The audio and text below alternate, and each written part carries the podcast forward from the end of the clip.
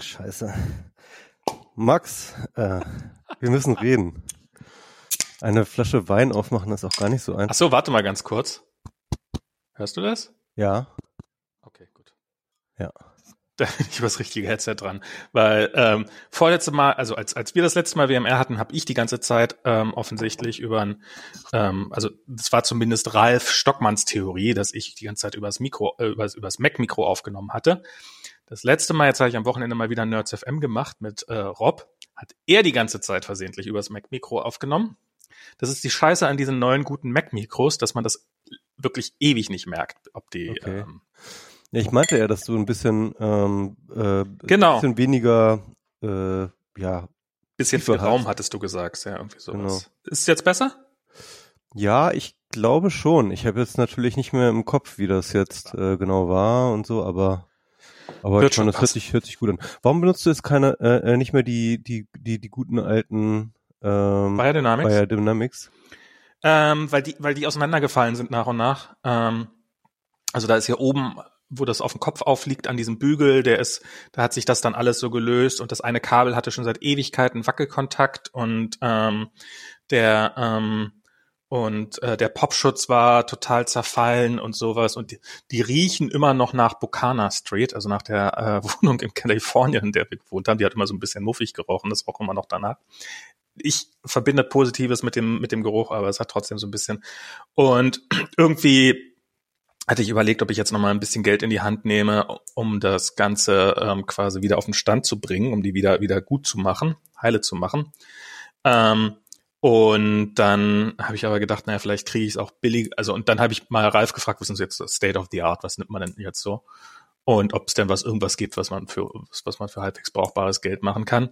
Und jetzt habe ich hier ähm, so ein so ein ganz billiges Mikro kostet 30 Euro, der Kopfhörer kostet irgendwie, ah, der hat 40 gekostet und ähm, und damit kann ich das jetzt auch alles machen und eigentlich eigentlich nicht. Also vielleicht ist es ein bisschen schlechter, aber Genau. ähm, ist halt eine schöne schöne Kombi und Lie- die nehme ich jetzt auch für meine Zoom-Codes. gib, gib mal Feedback, ähm, wie da die Soundqualität ist. Hatten wir, glaube ich, das letzte Mal auch schon gesagt, oder was? Nee, ne? Das letzte Mal war ja dann wahrscheinlich übers ähm, übers übers ja, aber Feedback Feedback ist mal gut. Feedback für Audio, das wäre ganz gut. Auch weil ich habe ja auch mein ganzes gesamtes Setup einmal erneuert. Ich habe jetzt dieses äh, M1 MacBook äh, und da habe ich jetzt ein H6 Zoom dran Posa. Und äh, bin aber noch weiterhin auf den Biodynamics, die man hier sieht. Und äh, wir müssen dazu sagen, das ist jetzt auch so eine Weltpremiere, nein, nicht eine Weltpremiere, wir haben ja schon mal Ich weiß gar nicht, ob wir das mit Video nachher reinstellen, ehrlich gesagt. Ich wusste nicht, wie man das mit Video reinstellen soll. Also gib jetzt mal nicht so Wir an. können es doch auch auf, auf YouTube packen, oder? Ja, müssen wir, dann müssen wir aus den, aus den zwei Videos, die wir haben, müssen wir dann erstmal irgendwie eins zusammenschneiden und uns was Ach überlegen, so, wie ich dachte, das, machen. könnte der Dienst auch irgendwie. Ich weiß nicht, ob der das kann. Also ich habe das, ich habe das bei mit Rob habe ich das schon mal ausprobiert die ganze Zeit und dann kamen am Ende zwei Videofiles bei raus. Have Ja, fun. das ist dann ja nicht der Sinn der Sache. Ne? Also man benutzt ja äh, äh, Zencaster, damit er einem hinterher so ein. Keine Ahnung, ob die dafür irgendeine Profi-Funktion haben. aber Ähm, stimmt, ich meine, er haut ja auch zwei MP3s raus. Dann kannst du, Eben. ähm, ja, dann. Ja, man kann die ja dann auch zusammenrechnen lassen, dann kann man direkt hosten und sowas, aber ähm, haben wir halt nicht. Ich finde das ja ganz schön. Ich meine, dann kann man ja irgendwie mit irgendeiner Videoschnittsoftware kann man die ja vielleicht dann nebeneinander stellen oder sowas oder kann dann halt, ich weiß nicht, irgendwelche Experten werden da bestimmt irgendwie uns sagen können, was man damit machen kann. Ich habe mich jedenfalls Gibt's iMovie noch? gemacht. Hm? Ach, das ist Ja. schön. Dein Fuß Ja, ragt äh, voll ins Bild rein. Dein Fuß ist gerade schärfer als dein Gesicht. Ja, ich habe mich auch, ich habe es mir gemütlich gemacht, habe mich so hinten auf mein Sofa gesch dachte mir, ich lass das so in der totalen einmal, ähm, ja, meine gesamte Fletzigkeit einmal in diesem Podcast. du, du bist jetzt, du, du flehst jetzt, du, du hast es dir verdient zu flezen, Herr Doktor, ne? Ja. Wobei ich bin immer noch am Arbeiten. Also, ähm, also die Hörer wissen das ja wahrscheinlich nicht. Ich habe jetzt am Montag meine Verteidigung gehabt für äh, meinen Doktor. Und ja, ist alles gut gelaufen. Ähm, und also noch darf ich mich nicht Doktor nennen. Ich habe zwar jetzt äh, sozusagen formal alles äh, fertig, aber im Endeffekt muss jetzt noch einmal die Veröffentlichung kommen. Ähm, das gehört noch so zum Formalen, ne? Und da bin ich ja noch dabei, so ein paar Änderungen vorzunehmen an der Doktorarbeit, also beziehungsweise an dem Buch, das dann ja rauskommt. Ach, das Buch ist deine Doktorarbeit. Das Buch ist meine Doktorarbeit, ja. Ah. Das ist, das ist dieser Zwei Doppel, Fliegen mit einer Klappe. das ist der Doppelschlag. Ja.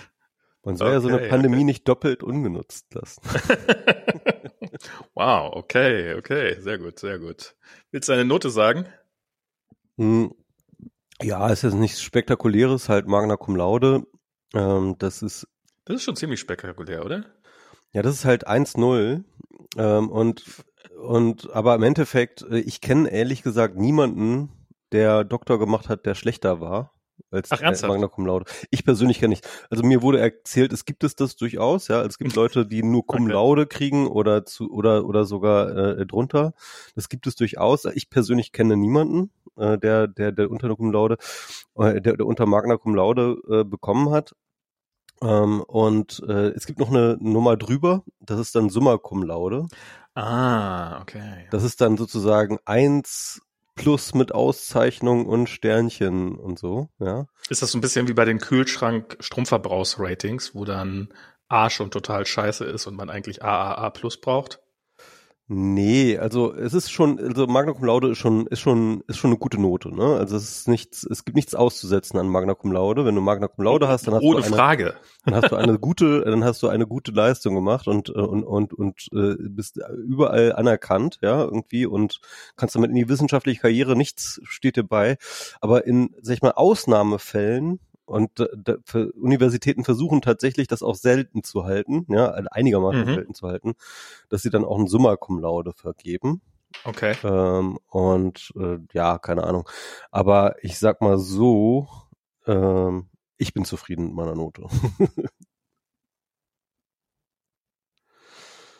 genau. Ähm, ja, jedenfalls, äh, das, ähm, äh, äh, das ist Herzlichen jetzt hinter mich, ja genau, das habe ich jetzt hinter mich gebracht.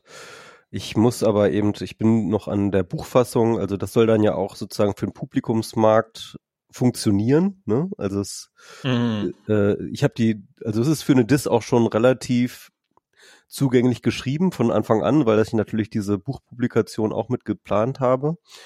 Ähm, und äh, sie, sie liest sich jetzt nicht wie eine typische Dis, schon von Anfang an nicht, aber ich versuche jetzt noch mal noch mehr auf den Buchmarkt äh, hin zu optimieren. So, das ist so ein bisschen, woran ich jetzt gerade arbeite. Machst Pferde aufs Cover. Was, was, wie optimiert man auf den Buchmarkt hin? Ja, also äh, vor allem kürzen. also Okay. äh, äh, ich sag mal so, die äh, mein Verlag ist nicht so ganz begeistert damit, dass man dass, dass das Buch, was ich jetzt sozusagen als Doktorarbeit geschrieben habe, sind 500 Seiten. Also wären jetzt als Buch 500 Seiten und äh, die wollen definitiv gerne noch irgendwie gerne noch ein bisschen drunter kommen. Und ich versuche mein Bestes, da irgendwie Kürzungspotenzial Potenzial zu finden. Es gibt aber auch ein bisschen so ein Add-on. Ähm, ich versuche in der Buchfassung, also ähm, falls ihr das noch nicht verstanden habt, es geht eigentlich um die Macht der Plattform. Das ist das Thema der Doktorarbeit und Das hast du noch nicht erwähnt. Hm, das habe ich noch nicht erwähnt. Ich glaube, ich habe es schon mal äh, in einer anderen Folge erwähnt. Ja, und also die Macht der Plattform und äh, ich versuche in der Buchfassung dann am Ende noch ähm, Lösungswege oder ähm, ja, wie gehen wir damit um? Ne? Also die, die Überschrift ist was tun. Wie gehen wir jetzt mit dieser Situation um? Ähm, äh, da will ich noch ein bisschen so Ratschläge, Möglichkeiten an die Hand geben, was man jetzt tun kann. Okay. Aber ich werde das bestimmt noch ein bisschen pluggen, wenn dann die Veröffentlichung ansteht. Das ist, das wird dann wahrscheinlich irgendwann im Mai sein und äh, im Vorfeld werde ich das hier bestimmt noch mal ein paar Mal pluggen. Auf jeden Fall. Davon, da, da. Und dann kann man auch mal inhaltlich noch ein bisschen tiefer reinsteigen. Ich habe kein Buch geschrieben. Ich habe keine Doktorarbeit geschrieben. Pandemie komplett ungenutzt. Ja, du hast halt ein Kind erzogen. Ja, erzogen ist jetzt vielleicht ein bisschen übertrieben. Also. Ver verzogen. verzogen, genau. Nee, ja, das, ja, ja, das stimmt schon. Die sind, äh, diese Woche sind die äh, weg, sind mal zu Dianas Mutter gefahren, weil die Inzidenz gerade niedrig war. Also ich glaube zum, zum niedrigsten Zeitpunkt der Inzidenz tatsächlich. In, in, in Anführungsstrichen niedrig, ja. Ja, naja. Also jedenfalls kurz bevor sie nochmal hochgeht. Genau, niedrig, niedriger als vorher und vermutlich auch zu befürchten. Ja, auch es ist, es ist, wir sind im Tal. Ne? Also ein ziemlich hohes Tal, aber ja. Immer noch auf 2000 Meter, aber im Tal. Ach ja, das ist ein großer Spaß. Genau, und darum bin ich jetzt hier für eine Woche, äh, habe ich sturmfrei ähm, und ähm, habe das schöne Wetter genossen. Gestern Eis gegessen bei Hokey Pokey. Hier gibt's ja diesen Eisladen, äh, nicht allzu weit weg von hier. Hokey Pokey heißt der. Der hat mir neulich jemand, der ist in irgendeinem Port- portugiesischen Reiseführer steht der oder argentinischen Reiseführer steht der drin als bestes Eis Europas. Und ähm, ich musste gestern auch 20 Minuten anstehen, bevor ich dann mein Eis bekommen habe und sowas. Also die sind echt, der brennt der Laden. Äh, aber ja. Aber haben auch sehr, sehr leckeres Eis. Und es ist genau der Weg hinzulaufen, dass man sich danach, ach, da habe ich mir auch ein Eis verdient. So eine Ja, ich habe jetzt tatsächlich ähm, die das Wetter wenig genutzt, äh, weil ich halt tatsächlich einfach noch mitten mitten im Arbeitsprozess bin. Ja, ach, arbeiten muss ich auch. Und morgen und morgen soll es ja wieder scheiße werden, das Wetter. Was? Oh nein. Ja, habe ich gehört. Ab morgen ab morgen soll wieder doof sein. War jetzt ein kurzer Frühlingsanfang, ne, aber echt abgefahren. Also so so äh, das gab's ja auch noch nicht. Das habe ich jetzt gehört äh, innerhalb von einer Woche um über 40 Grad äh, Temperaturveränderung, Temperaturanstieg, das hat's noch nicht gegeben in den, seit den Wetteraufzeichnungen in Deutschland. Das war echt irre. Ich war, also das vorletzte Wochenende waren wir Schlittschuhlaufen. Und jetzt am letzten Wochenende war, war, war quasi Frühling. T-Shirt-Wetter, ja. Es Naja, so- T-Shirt wird da vielleicht nicht, aber Doch, also so- ich bin, ich war heute draußen und Ja. äh, ich hatte zwar, ähm, ich hatte zwar so eine so eine Strickjacke an, ne, aber so ein, also so ein Hoodie, so ein, so ein Zipper-Hoodie, mhm. aber den hatte ich offen, also so T-Shirt, ne, und Ja. ich hätte den auch ausziehen können, das wäre kein Problem gewesen. okay. Also es war, ich glaube so, ich glaube auch so 17, 18 Grad, das, das da kann man schon mal ein T-Shirt rumlaufen, das geht schon. Ja, ja, ja, ja, ja, ja. Unglaublich, ne? Und ich weiß noch, irgendwie vor etwas über einer Woche war ich auf dem Tempelhofer Feld, voll eingepackt in mehreren Schichten und dicker Winterjacke und hab da noch gefroren. Und das war äh, unter eisige Wind mit minus 15 Grad das, oder wie minus 20 Grad oder so ist mir um die äh. Das ist unglaublich eigentlich. Das ist echt heftig. Ich habe beim Schlittschuhlaufen habe ich mich voll hingepackt und mir tut immer noch das Knie weh. Ich Okay. werd alt. Kannst dich noch dran erinnern, als man als Kind so dachte, so, ja, die Oma ist hingefallen, jetzt machen wir nicht so einen Aufstand hier. Das ist jetzt, ist jetzt auch nicht so in der Welt. Und jetzt langsam kommt man selber in das Alter, wo man, wo man drei Wochen später noch von erzählt, dass man mal hingefallen ist. Ich bin, ich bin auch einmal hingefallen beim, beim Joggen. Ähm, und äh, das tut mir immer noch weh. Also ich so unten am äh, an der Hüfte, hin, hinten am, am Hintern. Es war übrigens, äh, habe ich mich auf Twitter ja sehr drüber aufgeregt, ich weiß nicht, ob du das mitbekommen hast, da hat, äh, als wir, wir waren da am, am Weißen See, das ist so in Berlin so ein, Kla ja, so ein besserer Teich, sage ich jetzt mal, also er ist nicht Tümpel. groß, der ist, ja, also, nein, Tümpel ist vielleicht jetzt ein bisschen übertrieben, das ist so ein, der Stadtbezirk oder die Gegend heißt da drum heißt auch Weißensee und dann ist das halt in so einem Park und da ist so ein kleiner See und da gibt es eine Badestelle und so und da sind wir hingegangen zum zum äh, zum Schlittschuhlaufen, weil ich Äh, ähm, genau. Weil ich da, ich hatte so ein bisschen, naja, ich will nicht auf einem fließenden Gewässer und sowas und ähm, das, das, ähm, das erschien mir relativ machbar. Und dann sind wir hingekommen und massenhaft Leute waren auf dem See und so und ähm, ähm, dann sind wir vorsichtig so draufgegangen, sah aber auch alles gut aus und dann ähm, stand die Polizei die ganze Zeit, so Wasserschutzpolizei und Polizei standen am Rand und haben so das Ganze beobachtet und haben so ein bisschen, na, na.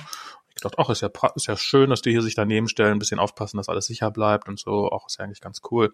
Total entspannte Stimmung. Ähm, plötzlich kommt ein Hubschrauber Ach so, das stimmt. Das habe ich hier auf Twitter gesehen oder so. Unfassbar. Und ähm, fliegt so eine Runde über dem See auf, auf ziemlicher Niedrigkeit und stellt sich dann mittendrin hin. Ich weiß nicht, Höhe so 10, 15 Meter. und fängt an, irgendwelche Lautsprecherdurchsagen zu machen. So, verlassen Sie die Eisfläche. Sie müssen jetzt auf der Stelle die Eisfläche verlassen. Und so. Und die Leute sind natürlich, also es hat unfassbar viel Schnee aufgewirbelt. Und die Leute haben probiert, alles irgendwie ihre Sachen zusammenzusetzen. Also ich war schon eine etwas chaotischere Situation, sage ich jetzt mal.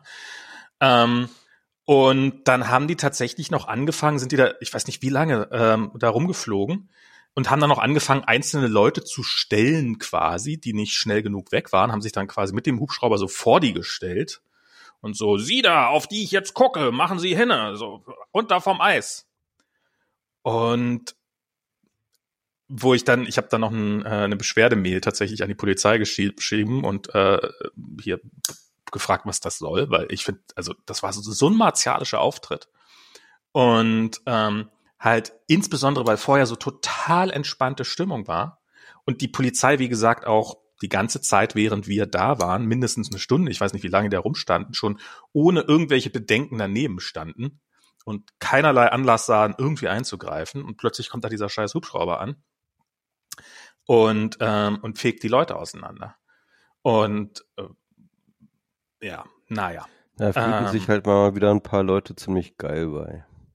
Ja, ja, da, die, die Polizisten, die dann am Rand standen, die haben dann auch alle ihre Handys rausgeholt und haben das gefilmt und waren offensichtlich ganz stolz drauf. Mhm. Und also, so, ähm, und das finde ich echt hart, weil das ist, ist nicht Aufgabe der Polizei, sich irgendwie geil äh, bei irgendwas zu fühlen, sondern es ist Aufgabe der Polizei, äh, für Ordnung und Sicherheit zu sorgen. Und ähm, ich bezweifle, dass das irgendwas nennenswert zur Sicherheit beigetragen hätte, was man nicht auch mit einem Megafon vom Rand aus hätte machen können. Oder meinetwegen indem man vielleicht sogar mal Bürgernähe demonstriert und auf die Leute zugeht und ihnen einfach sagt, hey, kommt mal runter vom Eis. Erinnert ähm, mich an Stirb langsam eins, wo da die beiden FBI-Agents ähm, am Nakatomi Plaza ähm, dann mit den Hubschraubern äh, sie sagen, jetzt jagen wir die, Hub, äh, die Terroristen mit den Hubschraubern und dann fühlen sie sich total geil, wenn sie dann mit den Hubschraubern da am Nakatomi Plaza rumdingsen und sagen, äh, geil, ist ja wie Vietnam und so. ja, ja, ja, so ein bisschen was hat das davon. Ach man. Ja. ja, irgendwie, irgendwie merkwürdig alles, so dieses ganze, ähm, so wie die sich da gerade so ein bisschen aufführen. Das war auch an dem Tag, da waren noch irgendwelche Nazi-Demos äh, in, in, in Berlin und sowas. Das war schon alles irgendwie ein bisschen merkwürdig. Dann wundert mich das aber schon so ein bisschen, warum die Polizisten Zeit hatten, weil die sind ähm, halt, also ich meine, die, sind, die, die, die sind doch, die, die, die, die, die sieht man ja immer nicht gleichzeitig, Nazis und Polizisten. Das ist ja immer. okay. hm. Keine Ahnung, was du damit implizierst. Ja, die sind halt, die sind halt mit ihrem Hubschrauber sind die halt von See zu See geflogen und die sind natürlich auch am Mögelsee, der deutlich größer ist. Ähm, ist der, sind sie auch vorbeigeflogen, aber den See hätten sie einfach sich entspannt mal sparen können und sich Megafon an den Rand stellen, das hätte trotzdem noch jeder verstanden.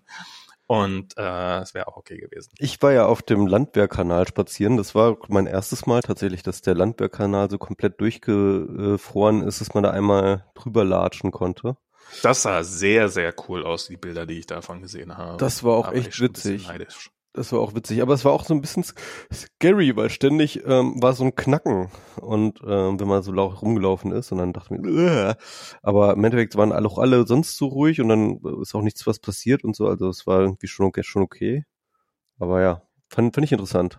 Aber das Knacken ist normal.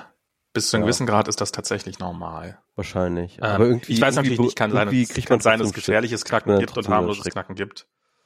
Ja, ja. Man kriegt trotzdem immer einen Schreck. Ist ja, egal. Ja, ich kenne das. Also ich. Ich habe selbst Eis, was ein Meter dick war, knacken gehört. Also das war schon. Ähm, ja, ich meine, das ist natürlich, das sind auch Kräfte, die da aufeinander, äh, äh, sag ich mal, äh, halt Eben. aufeinander dingsen und das natürlich knackt das halt ständig. Äh, ja, genau. Aber ähm, kommen wir doch zum eigentlichen Ach, ja. Thema. Wir sind jetzt gerade. Das ist das eigentliche Thema. Das eigentliche Thema ist, also wir haben, wir haben jetzt überhaupt nichts vorbereitet, aber ähm, standardmäßig natürlich erstmal Corona, ne? Also wir sind jetzt auf dem Weg in die dritte Welle, haben wir ja schon mehr oder weniger angedeutet. Und im Endeffekt Ach, haben wir es auch eigentlich so angekündigt. Wie viele Wellen schaffen wir noch? Das, das war ja eigentlich, das, das war so klar. Also das, was mich so frustriert, mal wieder, das hat man auch, glaube ich, so, dass, dass es einfach klar war. Also das, das, das war so vorhergesehen, das, das haben Wissenschaftler so modelliert, ja. Das haben die seit seit zwei Wochen reden wir davon. Ja. Das ist genau so kommt, wie es jetzt kommt, so. Wir haben gesagt, so ja, wir hätten so und alle sind überrascht. ja und und und ich ich frage mich, ich frage mich halt, mal, entweder bin ich total schlau aber ich halte mich nicht viel. Also ich, ich meine, ich, ich bin kein Virologe, ich bin kein Epidemiologe. Ich lese nur die fucking Niemand News. hält dich für schlau, Kolja. Äh, äh, Michi. ja, ja. Ich, ich, leg, ich lese nur die fucking News. Ich höre nur Wissenschaftlern zu. Mehr mache ich nicht, ja. Und, und, und aber anscheinend reicht das, dass ich ungefähr hundertmal ja. besser für informiert bin als jeder fucking Politiker. So, ja. Und, äh, und, und, und, und, und das macht mich einfach fertig. Das macht mich einfach total fertig ich, ich, ich, ich weiß heute, gar nicht, ob du hab, besser bist, heute, als, als ob. Ich habe heute getwittert, kann mal die jemand dieses Land regieren, ja? Also sorry. Hallo, ist da jemand? Kann da mal jemand also was find, tun? Es sind schon einige Sachen, die schon echt grenzwertig sind. Das muss man Alle, alles, alles. Es ist wirklich, es, es geht alles drunter und drüber. Die Impfung, die, die, die, das mit den Schnelltests, die, äh, alles von der Maskenbeschaffung, alles, alles ist komplett vergurkt. Wir ja, machen alles schlimmer. Es ist unglaublich. Ist, wir mussten heute, ähm, Collier wird, weil äh, wird jetzt ähm, voraussichtlich auch wenigstens äh, ein bisschen in Notbetreuung gehen, weil er ist jetzt, ähm, der kommt ja im Herbst in die Schule. In der Schule wird das dann garantiert auch so sein, dass dann wieder alle total überrascht sind, dass ja im Herbst noch Corona da ist. Ähm, und darum gibt's halt eine Ausnahme, dass Kinder, die, ähm, zur Schule kommen, die dürfen ein bisschen, ähm, werden ein bisschen bevorzugt behandelt sozusagen, damit die noch soziale Kontakte haben und dann nicht so die ganze Zeit alleine rumhängen. Ähm, und ähm, das ist auch, das fühlt sich auch an. Ich habe das Formular vorhin ausgefüllt. Das fühlt sich so ein bisschen an wie im Mittelalter, dass da auch niemand eine Webseite für eingerichtet hat. Da musste irgend so ein Formular ausfüllen. Das musste dann, ähm, musste dann unterschreiben. Habe ich dann ein Preview eingefügt und habe dann das PDF wieder zurückgeschickt. Ähm, und, und das ist halt alles so noch für den, das ist halt, äh, ja, wir haben es doch digitalisiert. Das ist doch ein PDF, was man sich runterladen kann und dann ausdrucken und dann zufaxen. Also das ist so, oder, oder dann wieder einscannen und dann ähm, haben, wir's, kann man es ins Mailprogramm packen und dann ist doch alles total digital. Was, was wollt ihr denn? Weil es offensichtlich niemanden gibt, der dann mal eben eine Webseite zusammenklickern kann mit so einem dummen Formular drauf. Und ähm, ich finde wirklich also so, so dieses ganze, diese, dass es keine Tests gibt, dass überhaupt dieses, worüber wir das letzte Mal gesprochen haben und sowas, das ist ja alles, alles so furchtbar deprimierend. Und es ist so vorhersehbar und ich glaube, die Politik, die trifft einfach andere Entscheidungen. Ich bezweifle ein bisschen, dass, dass, ähm, dass, also ich meine, natürlich sind, gibt es Politiker, die, die klar dumm sind und ähm, die halt, ähm, weil ich glaube, du musst, um erfolgreich zu sein in der Politik, musst du nicht sonderlich intelligent sein. Ähm, du musst halt ein Gespür dafür haben, was die Menschen hören wollen und das musst du halt dann sagen. Und ähm, ähm, aber ich glaube, es gibt auch einige schlaue Politiker, die sagen, also ich finde das ja zum Beispiel, ich wollte jetzt nicht hier mit äh, die AfD mit im Zusammenhang mit schlauen Politikern sagen, aber die AfD zum Beispiel hat sich ja ganz klar, die haben am Anfang haben die halt, als die ganze Corona, das ganze Corona-Zeug damals losging, haben die halt sehr stark so, oh, die Bundesregierung lässt uns mit Corona im Stich. Und ähm, dann haben sie irgendwann mitgekriegt, dass das keine zielführende Strategie ist, um damit Wählerstimmen zu gewinnen. Und dann haben sie halt gesagt, ah, Corona gibt's ja alles gar nicht, alles total übertrieben. Und ähm, das, ich glaube, das ist halt viele Politiker, ähm, du kannst ja halt, ähm, du kannst, du kannst halt mit einfach Öffnungs, Öffnungsforderungen offensichtlich Stimmen gewinnen. Und ähm, oder zumindest glauben sie, dass du damit Stimmen gewinnen kannst. Wohingegen, wenn nachher irgendwelche Leute tot sind und dann kannst du halt sagen, ah, das ist ja traurig.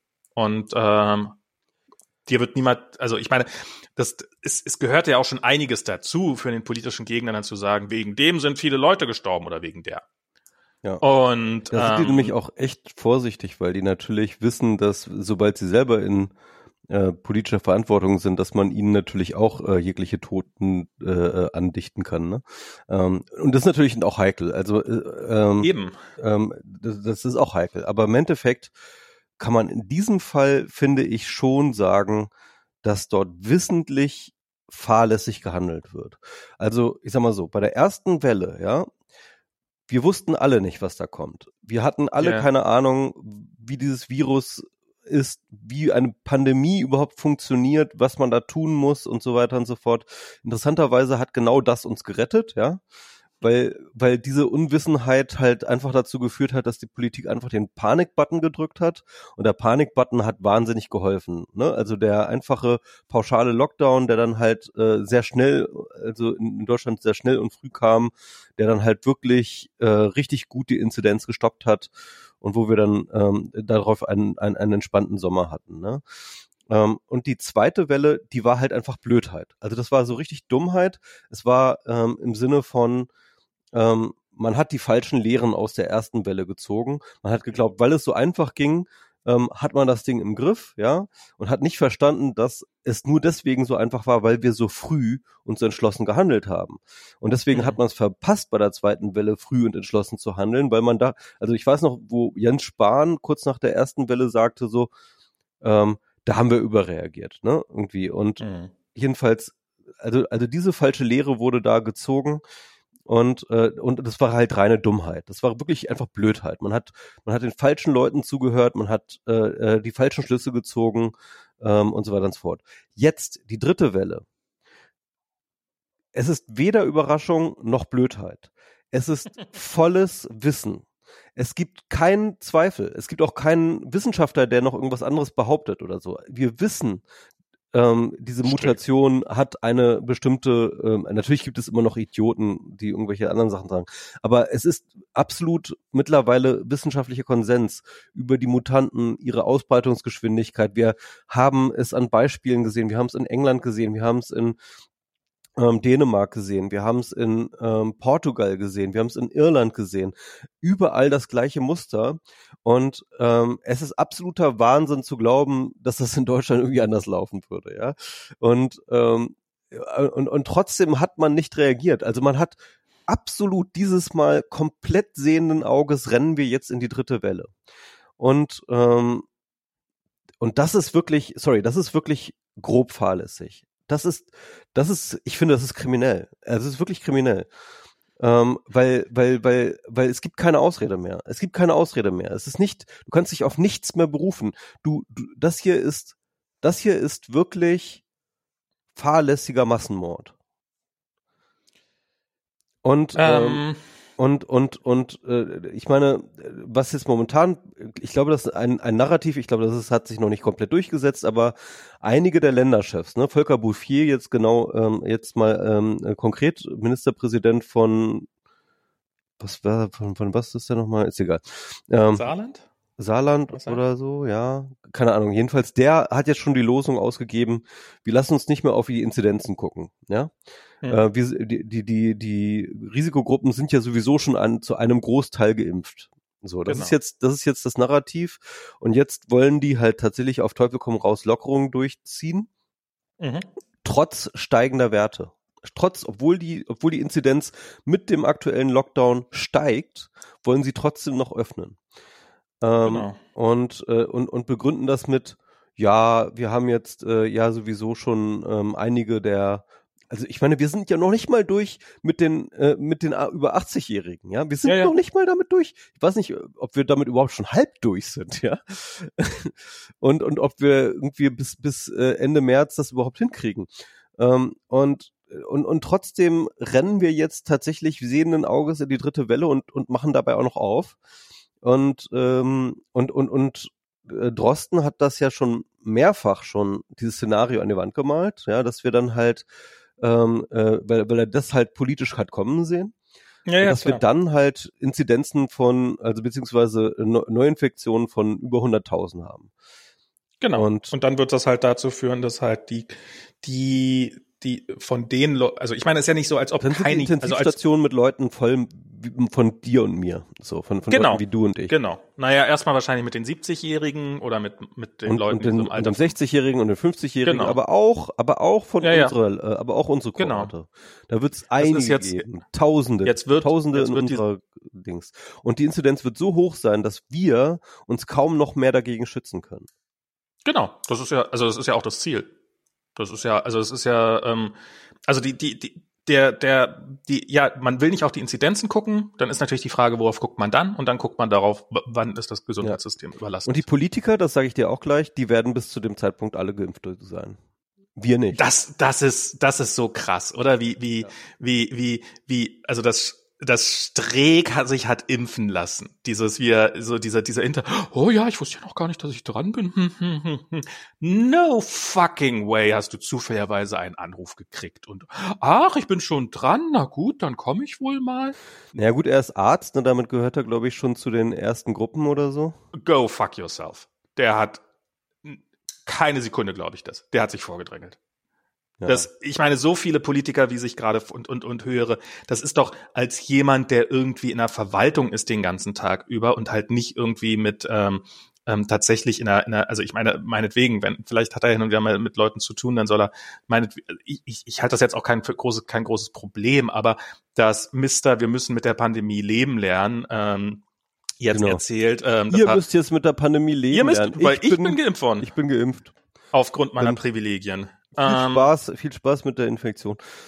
Also ähm, ich, ich, ich, also es ist also, wirklich, es ist wirklich, ich, ich find's, ich find's mittlerweile wirklich kriminell. Ich find's richtig kriminell. Ja, das ist, also, also, was ich halt, was, den Satz, den ich noch zu Ende sagen wollte, ist halt, wenn, wenn jetzt, wenn wir nicht mehr auf die Inzidenz achten, worauf achten wir dann? Das ist ja, das ist ja die Frage. Das muss ja, die Krankenhausbelegung, ne? Genau, also beantwortet, also ist die andere Zahl ist die Krankenhausbelegung. Das heißt, das Ziel ist jetzt wieder, die Krankenhäuser so voll zu kriegen, wie sie im Januar waren, beziehungsweise, also, naja, es ist, ist natürlich nicht, dass niemand will, dass die Krankenhäuser so voll sind, aber die, man ändert die Politik so, dass die, dass, dass die Krankenhäuser, dass die Krankenhauszahlen äh, Belegungen wieder steigen werden, dass die Zahl der Leute im Krankenhäuser wieder massiv steigen werden. Und das nächste Mal wird man wieder aufhorchen, wenn sie dann mit Jüngeren überlastet sind. Und das heißt, das Gesundheitssystem wird jetzt so lange, wie diese ganze Pandemie läuft, immer gerade so am Knacken gehalten werden, ja. so gerade so am nicht zusammenbrechen. Das ist jetzt offensichtlich die, weil man kann den Leuten ja nicht verbieten, in in shoppen zu genau. gehen am Wochenende. Und man wird dann sagen, es war ja gar nicht anders möglich, ja.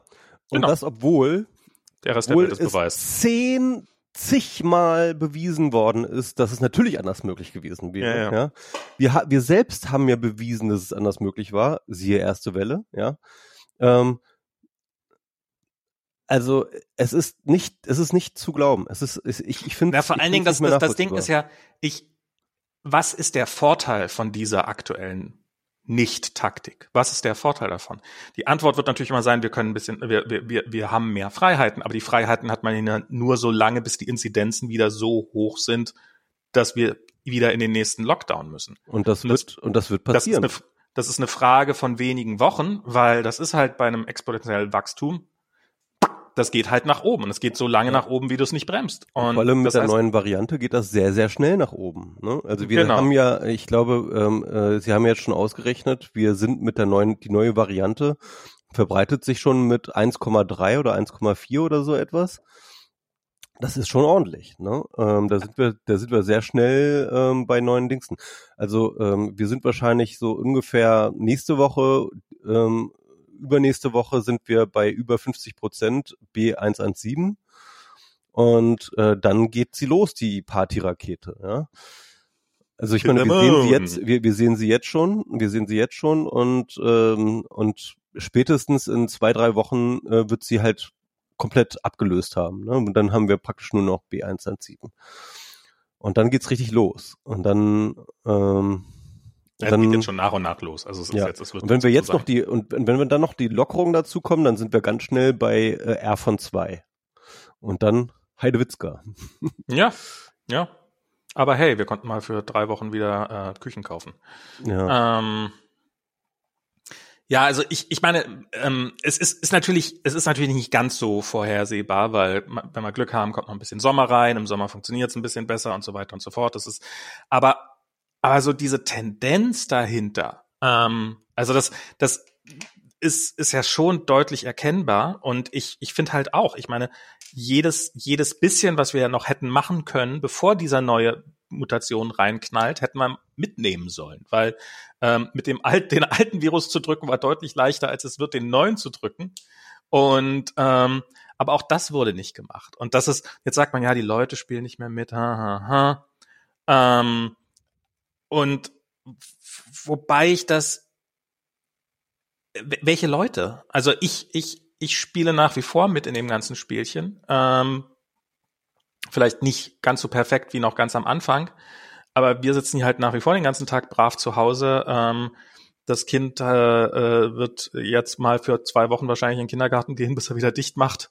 Ähm, und ähm, dann, dann war's das auch wieder.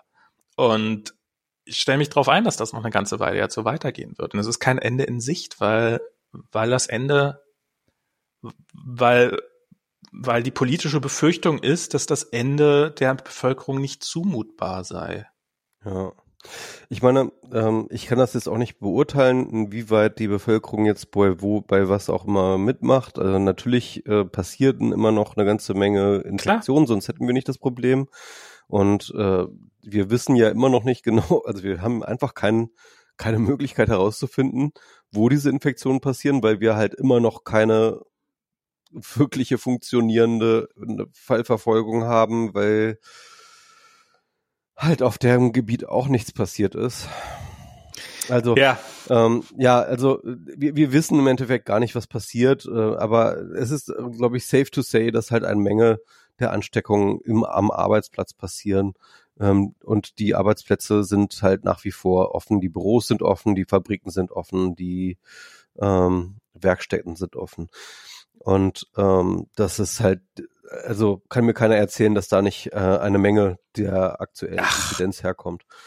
Natürlich. Und ähm, ja, also äh, da hätte man definitiv mehr tun können. Da hätte man, äh, man, man hätte dort sehr, sehr viel restriktiver rangehen können. Man hätte stärker Homeoffice äh, verpflichten müssen. Man hätte ähm, teilweise auch Betriebe schließen müssen.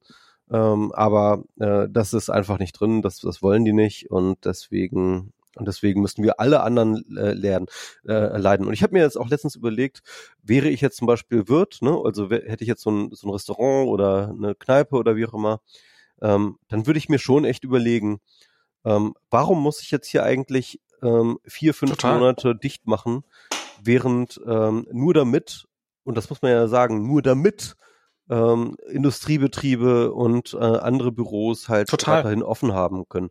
Also warum werde ich für de, vor den Bus geschubst für, für, für diese anderen Wirtschaftszweige? Genau, und es ja. ist, es, und das, das sage ich ja auch schon sehr, sehr lange, während die einen, egal wie perfekt sie sich verhalten, ähm, keine Chance kriegen, ja. können die anderen machen, was sie wollen. Ich meine, du kannst ja, es, es gibt ja, es kontrolliert ja niemanden, ob du dich an irgendwelche Hygieneregeln hältst oder an äh, Hygienekonzepte und ob du die Abstandsregeln einhältst und diese ganzen Sachen.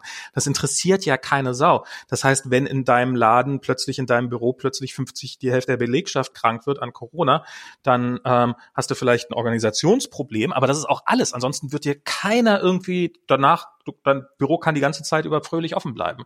Ja. Dass ähm, so diese, diese, dieser, dieser Drohung, die da irgendwann nochmal drüber hing, oh ja, wenn du eine Infektion hast, dann wirst du aber ganz schnell das gesund. Nee, das Gesundheit macht doch gar nichts, dann ist das total wurscht. Die wissen, die, die wollen ja nicht mal genau wissen, wo, wo, wo das eigentlich passiert ist.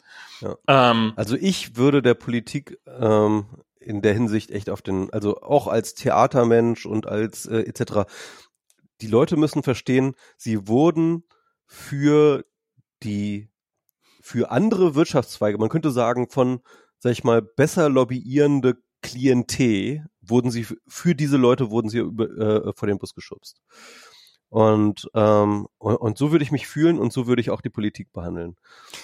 Aber, aber das gilt ja, das gilt ja für uns alle. Ich meine, ich, wenn ich jetzt. Äh, mein, mein Privatleben wurde auch vor den Bus geschubst, ja.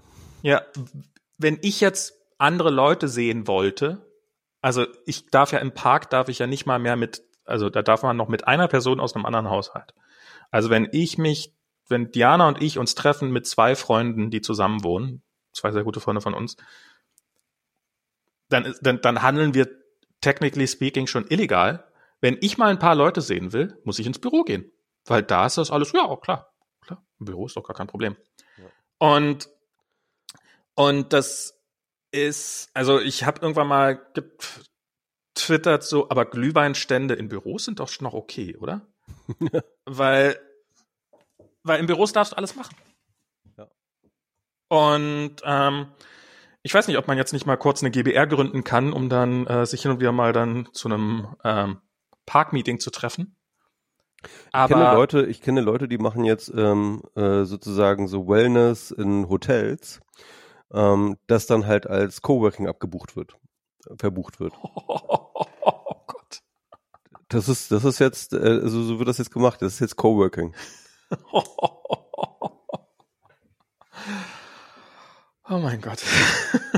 ja, es ist, es ist kein Witz. Es ist kein Witz. Und ähm, also ähm, es ist absurd. Äh, die Regeln sind absurd. Die die die die die Politik ist absurd. Also Fitnessstudios können wieder aufmachen, wenn sie einfach das das Trainings ja. den Trainingsplatz Wieso? als ist Arbeitsplatz doch Workout. genau. Ich arbeite doch hier. Oh, ja, also ähm, es ist absurd. Es ist wirklich, wirklich absurd.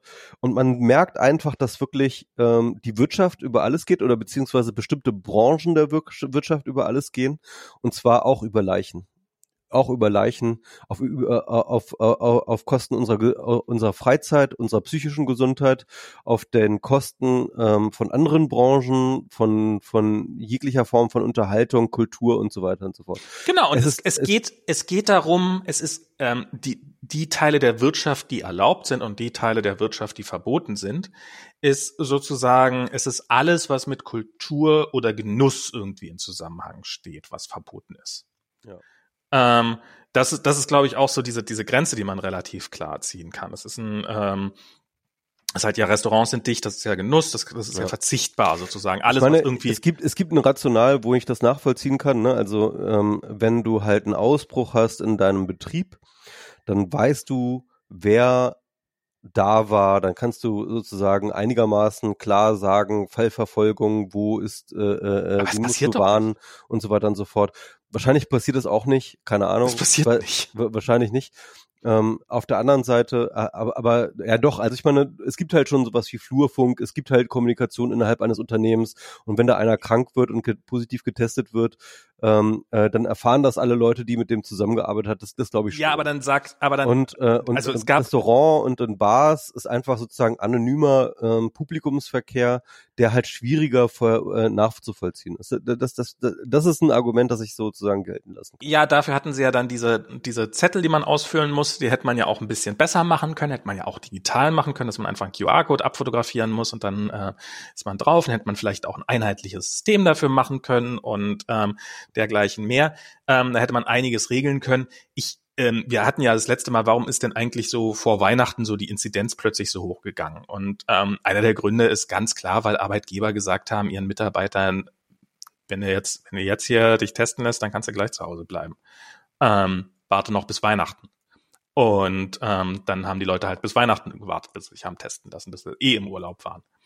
Und ähm, das ist, das ist einfach die Realität, in der wir leben. Das ist, ähm, also ich finde, ich finde das auch dieses, dass die Kindergärten wieder aufmachen und sowas. Also zum einen und und die Schulen, ähm, zum einen eine, eine äh, uns beiden bekannte Lehrerin, die hat irgendwann geschrieben, ja jetzt setze ich mich doppelt ein Risiko aus, weil ich muss jetzt wieder in die Schule gehen ähm, und darf mich da meinem Risiko aussetzen und weil ich in der Schule bin, muss das Kind auch wieder ähm, äh, auch in den Kindergarten gehen, in die Notbetreuung und dann wird es da nochmal einem Risiko ausgesetzt. Hm. Und das ähm, und man gibt jetzt auch Arbeitgebern, die bisher vielleicht, oh, okay, das Kind ist zu Hause, na gut, ausnahmsweise, dann bleibt mal zu Hause. Und dass die halt jetzt natürlich drängen werden, massiv, dass die Kinder doch in die Notbetreuung gehen, beziehungsweise in vielen Bundesländern gibt es ja schon, da sind die Kindergärten einfach wieder offen und die Schulen. Und wo dann, naja, wenn, wenn, wenn das Kind jetzt wieder in dem äh, untergebracht ist, dann kannst du ja wieder zur Arbeit kommen. Und wo, wo deswegen schon allein Leute, also ähm, ich kann mir durchaus vorstellen, dass pro Kind, was in den Kindergarten geht, nicht ein Mensch mehr Sozialkontakte hat, sondern irgendwie sowas zwischen 1,2 und 1,5 Menschen mehr Kontakt, Sozialkontakte haben, weil die halt jetzt wieder dann auch wieder ins Büro gezwungen werden und in, oder in die, auf, auf die Arbeit gezwungen werden, die jetzt vielleicht bisher verschont waren. Also es ist, ich ich bin echt, ich, ich diese Selbstaufgabe, dieses, dieses, dieses, ach ja, man könnte jetzt probieren, das alles auf Null zu kriegen, und das wäre vielleicht Arbeit. schaffen wir eh nicht. Naja, dann halt nicht. Ja.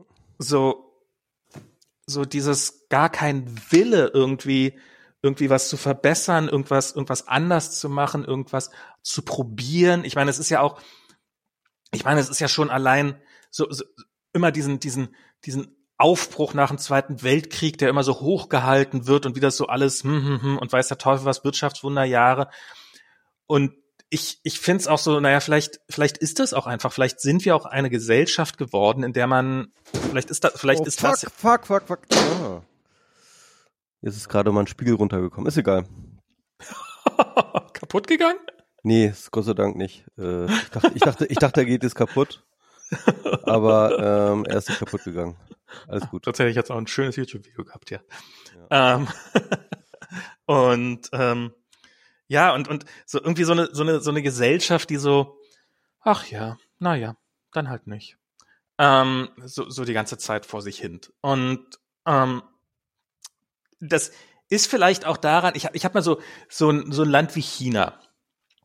Die haben, ich weiß nicht, die waren vor 30 Jahren noch oder sowas, waren die noch quasi dritte Weltland und jetzt sind sie eine der größten Wirtschaftsnationen der Welt. Und was die halt an Wachstum ähm, auf die Schippe gelegt haben und damit natürlich auch ähm, an, an, an, an Lebensqualität gewinnen für normale Bevölkerung ähm, oder für sehr große Teile der Bevölkerung. Klar, es gibt, also ich, ich will das jetzt, äh, ich will jetzt nicht irgendwie kleinreden, die, die, die nehme, also die, die, die, die Leute, denen es schlecht geht, und es gibt nach wie vor sehr, sehr vielen Leuten schlecht in China.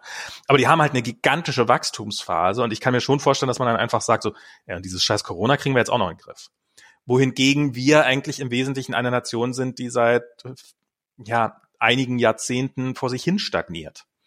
Und dann, dann traut man sich vielleicht auch irgendwann nichts mehr zu. Also es ist ja, ist ja nicht der einzige Bereich, in dem man nichts auf die Reihe kriegt. Es ist ja durchaus, ähm, ähm, sind ja, gibt ja durchaus einige davon. Das ist ja. Und ich, und ich denke mir mittlerweile auch dann solche Totalkatastrophen wie der BER oder die äh, Elbphilharmonie und, so, und diese ganzen äh, S21 und, und diese ganzen komischen ähm, ja, Planungsdesaster, ne? Ja. Die kommen mir mittlerweile, das, das ist, das, das sind Symptome. Das sind Symptome einer, Total. einer kaputten Gesellschaft, einer, einer nicht mehr funktionablen ähm, Ökonomie. Also, also ich glaube, ich glaube, ich glaube, unser Selbstbild ist einfach meilenweit von der Realität entfernt. Wir glauben immer noch, wir wären irgendwie die Weltmeister dies, das und äh, so wahnsinnig innovativ und hast nicht gesehen. Deutschland ist wirklich, wirklich, wirklich ein, also, also wir sind, wir sind ein grauenhaft schlechtes Land. Wir sind, wir sind grauenhaft unfähig. Und ähm, wenn und, und, und, und ja, also wenn man mal in Asien war, und das ist nicht nur die Corona-Pandemie, sondern es ist halt wirklich die Form, ähm, wie die Projekte angehen, wie die ähm, ähm, äh, wie die die Gesellschaft umgestalten, wie sie äh, wie sie in die Zukunft blicken, wie sie die Digitalisierung umarmen. Also alle, The alle diese, diese Themen, ja wenn man mal in Asien war die letzten Jahre und zurück nach Europa kommt, das sage ich ja auch häufig, es ist hier ein Entwicklungsland. Wir sind ein Entwicklungsland. Wir sind ja. jetzt allerhöchstens zweite Welt. Ja, also ähm, und und und und dieses Selbst und und und oder, das Selbstbild, das wir haben, das, das das Selbstbild, das wir haben, das ist es ist einfach meilenweit von von dem, wo wo wir eigentlich stehen. Genau und und äh, ich ich glaube auch, selbst wenn wir noch nicht da sind, also ich glaube, es geht uns nach wie vor sehr, sehr, sehr gut. Aber äh, um jetzt aber mal wir leben bei dem von der Substanz, würde ich sagen. Genau, um, um auf dem Bild von vorhin zu bleiben, wir sollten nicht so auf die Inzidenz achten. Ja, man sollte vielleicht mal auf die Projekt, also auf die auf den Vektor achten, mit dem es sich gerade bewegt. Geht es gerade nach oben, geht es gerade nach unten? Das ist vielleicht, wenn er das gemeint hätte, hätte ich dem, wir sollten nicht so sehr auf die Inzidenz achten, vielleicht zugestimmt. Am Anfang haben wir ja auf den R-Wert geachtet. Und es geht uns noch sehr, sehr gut, aber wir stagnieren halt vor uns hin und in, in Bereichen, die irgendwie eine Zukunft haben, da, da geht's, da geht's bei uns deutlich, da, da, da bauen wir zusehends ab. Und ich, ich, ich denke, so dieses, und wir sind wirklich ich, richtig gut in Legacy-Technologie. Ja, wir können ja, ja. immer noch wahnsinnig gut Motoren bauen. Ja? Genau, Verbrennungsmotoren. Wir können immer noch und, wahnsinnig und, gut Verbrennungsmotoren bauen. Und, und dann das wird werden wir lieber dran geforscht, geforscht, wie man synthetisch Kraftstoffe herstellen kann, mit denen man weiter in die Umwelt verpissen kann, damit unser Wissen, damit, damit wir uns um Himmels Willen nicht neues Wissen aneignen müssen. Ja. Weil das kann ja echt keiner verlangen. Und ich habe, ich gucke mir ja regelmäßig so, ähm, ich weiß nicht, äh, ich gucke so Auto-YouTube-Channels, so wo neue Autos vorgestellt werden oder irgendwie sowas. Und ähm, ich habe nicht vor, mir ein Auto zu kaufen. Ähm, aber ähm, ich finde, ich finde, ich finde diesen ganzen, ich finde diesen ganzen Bereich sehr, ich, oder ich weiß nicht, ich finde es eigentlich gar nicht so spannend. Ich finde, ich guck, guck, kann man so gut weggucken. Und da sind halt immer mehr chinesische Hersteller dabei. Immer mehr. Firmen, von denen ich noch nie gehört habe. Ich habe jetzt irgendwie ein Review gesehen vom Xpeng P7 oder sowas. Keine Ahnung. Ähm, und der kann, der hat so äh, Self-Driving äh, auf fast dem Niveau von Tesla.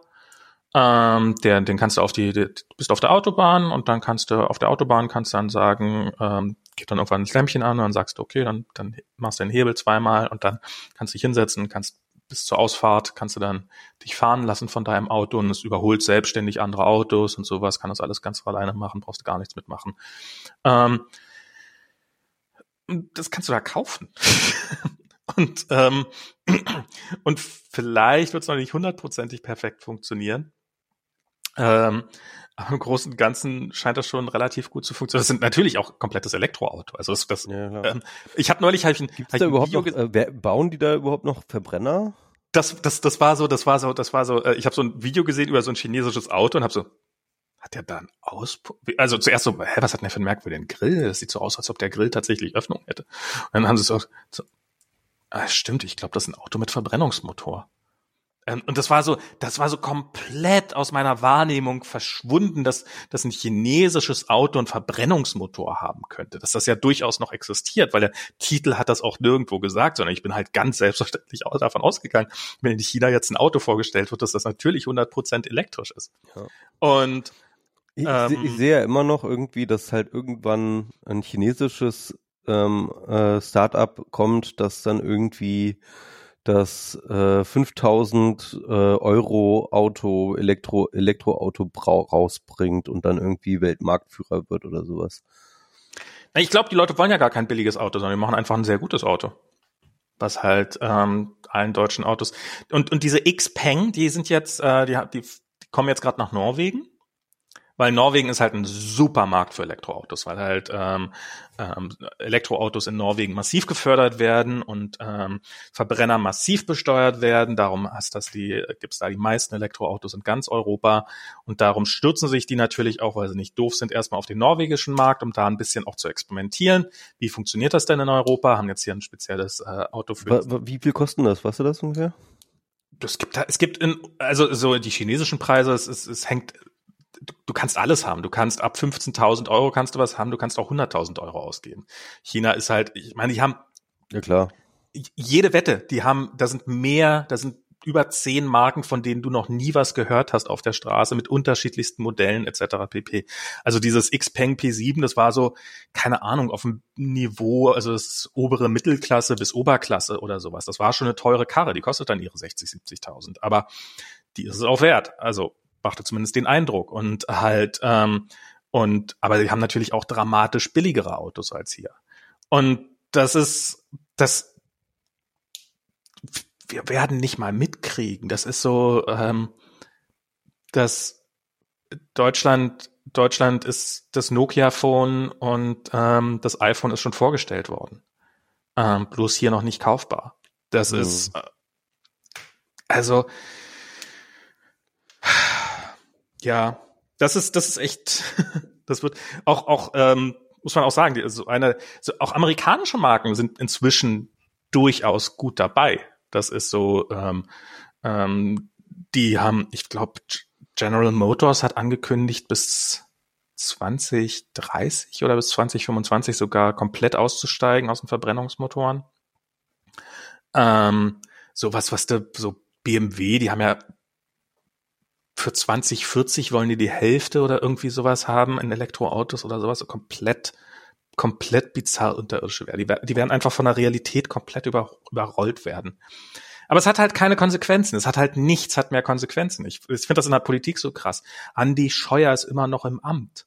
Ja. Ähm, es gab mal Zeit, da sind auch. Politiker wegen, ja, Andi Scheuer, der ist jetzt wirklich, ich meine, er ist offen korrupt inzwischen. Das ist ja wirklich, das ist ja, es gibt mal, es gab mal Zeiten, da sind Leute wegen Flugmeilen zurückgetreten und, und, und derlei Quatsch. Ähm, und dann hast du hier auch, ähm, aber Jens Spahn, ähm, sorry, aber ich meine, wie Jens viel Scheiße Spahn. hat der sich schon erlaubt jetzt hier mit der Corona-Krise? Das ist unglaublich. Ja, und, und, und, nebenbei und dann kommt er mit, dann kommt er mit, mit seiner Sprüchen, Villa da. Sprüchen, wir müssen und wir werden uns viel verzeihen müssen. Nein, Jens, mhm. du glaubst, wir müssen dir Dinge verzeihen, aber das tun wir nicht. Du dummes Stück Scheiße. Und, und das ist, ja, aber auch der, der hat irgendwie eine Villa sich jetzt gekauft für sehr viel Geld ja, und äh, irgendwas ist da ziemlich im hat Unklaren. Er vier Millionen und, hat, er, hat er von, der, von seiner von seiner Sparkasse hat er einen Kredit gekriegt, vier Millionen für dieses Haus. Unglaublich, unfucking ähm, unglaublich. Ja. Die werden dafür ja, den, bestimmt keine Gegenleistung gut, haben, ja, haben wollen. Ja. ja, ja, und und aber das ist ja auch, ich meine, jetzt hier mit, mit Wirecard, wenn man sich dieses ganze Ding anguckt, hat das für die, ich meine, das ist jetzt der BaFin-Chef ist jetzt, glaube ich, zurückgetreten, aber hat das darüber hinaus, hat das irgendwelche Konsequenzen, dass dieses, dieses Auf Vor allem für Olaf Scholz, der, der halt der Chef, äh, mehr oder weniger der oberste Chef von der BaFin war, also dessen Behörde sozusagen unter ihm äh, gearbeitet hat. Ähm, oder jetzt, wo Olaf Scholz, äh, wo rauskam, dass Olaf Scholz sich auch in der Nord Stream 2 Geschichte äh, engagiert hat, ja ähm, und, äh, und Trump angeboten hat, äh, eine Milliarde, ähm, äh, äh, eine Milliarde Investitionen irgendwo äh, äh, zu, zu machen, dass die, dass die Deutschen irgendwo eine Million Mal Milliarde in den USA investieren, wenn sie halt diese äh, äh Nord Streams 2 Geschichte durchwinken.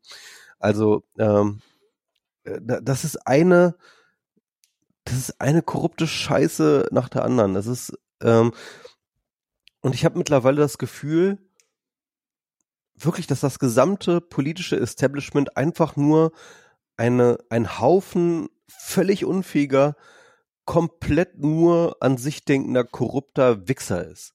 Sorry, aber ich meine, äh, ähm, ähm, ich weiß, das ist gefährliche Rhetorik und so weiter, und, ähm, aber es ist einfach wahr. Es ist einfach fucking wahr. unsere, unsere Scheiß, unsere Politik ist wirklich, wirklich aufs Mark korrupt.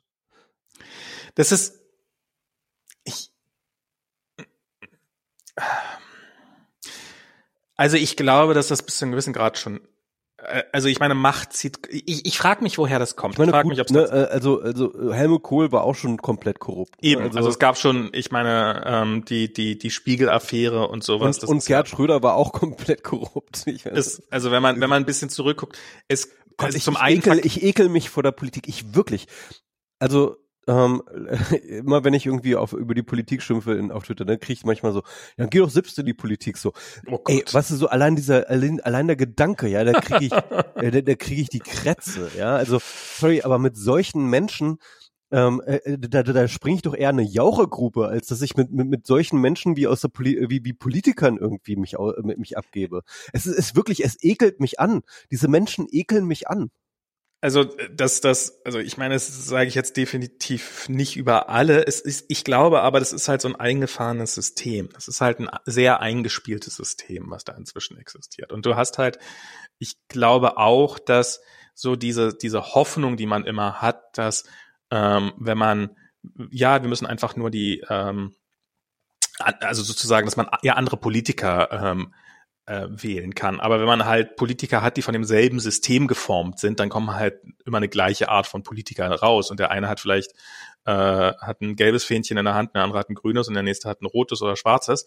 Aber die, die kommen ja aus demselben Apparat, der die, der in allen Parteien ähnliche Verhaltensmuster, vielleicht nicht politische Inhalte, aber Verhaltensmuster belohnt. Und es ist nun mal, um Parteivorsitzender zu werden, musst du halt nicht wirklich von irgendwas Ahnung haben, sondern musst die Leute begeistern können. Das ist ja auch, das wird ja natürlich auch jeder Politikberater immer sofort sagen. Und ähm, das ähm, finde ich, und das ist einfach so. Und du, du hast halt so irgendwie deine Politikertypen. Ich weiß nicht, ja, ob man was dagegen macht. Ich meine, wenn es doch nur Unfähigkeit wäre, aber warum ist es denn Unfähigkeit plus Korruption? Das ist doch einfach nicht mehr auszuhalten. Ja, ja mit Macht kommt halt Korruption automatisch.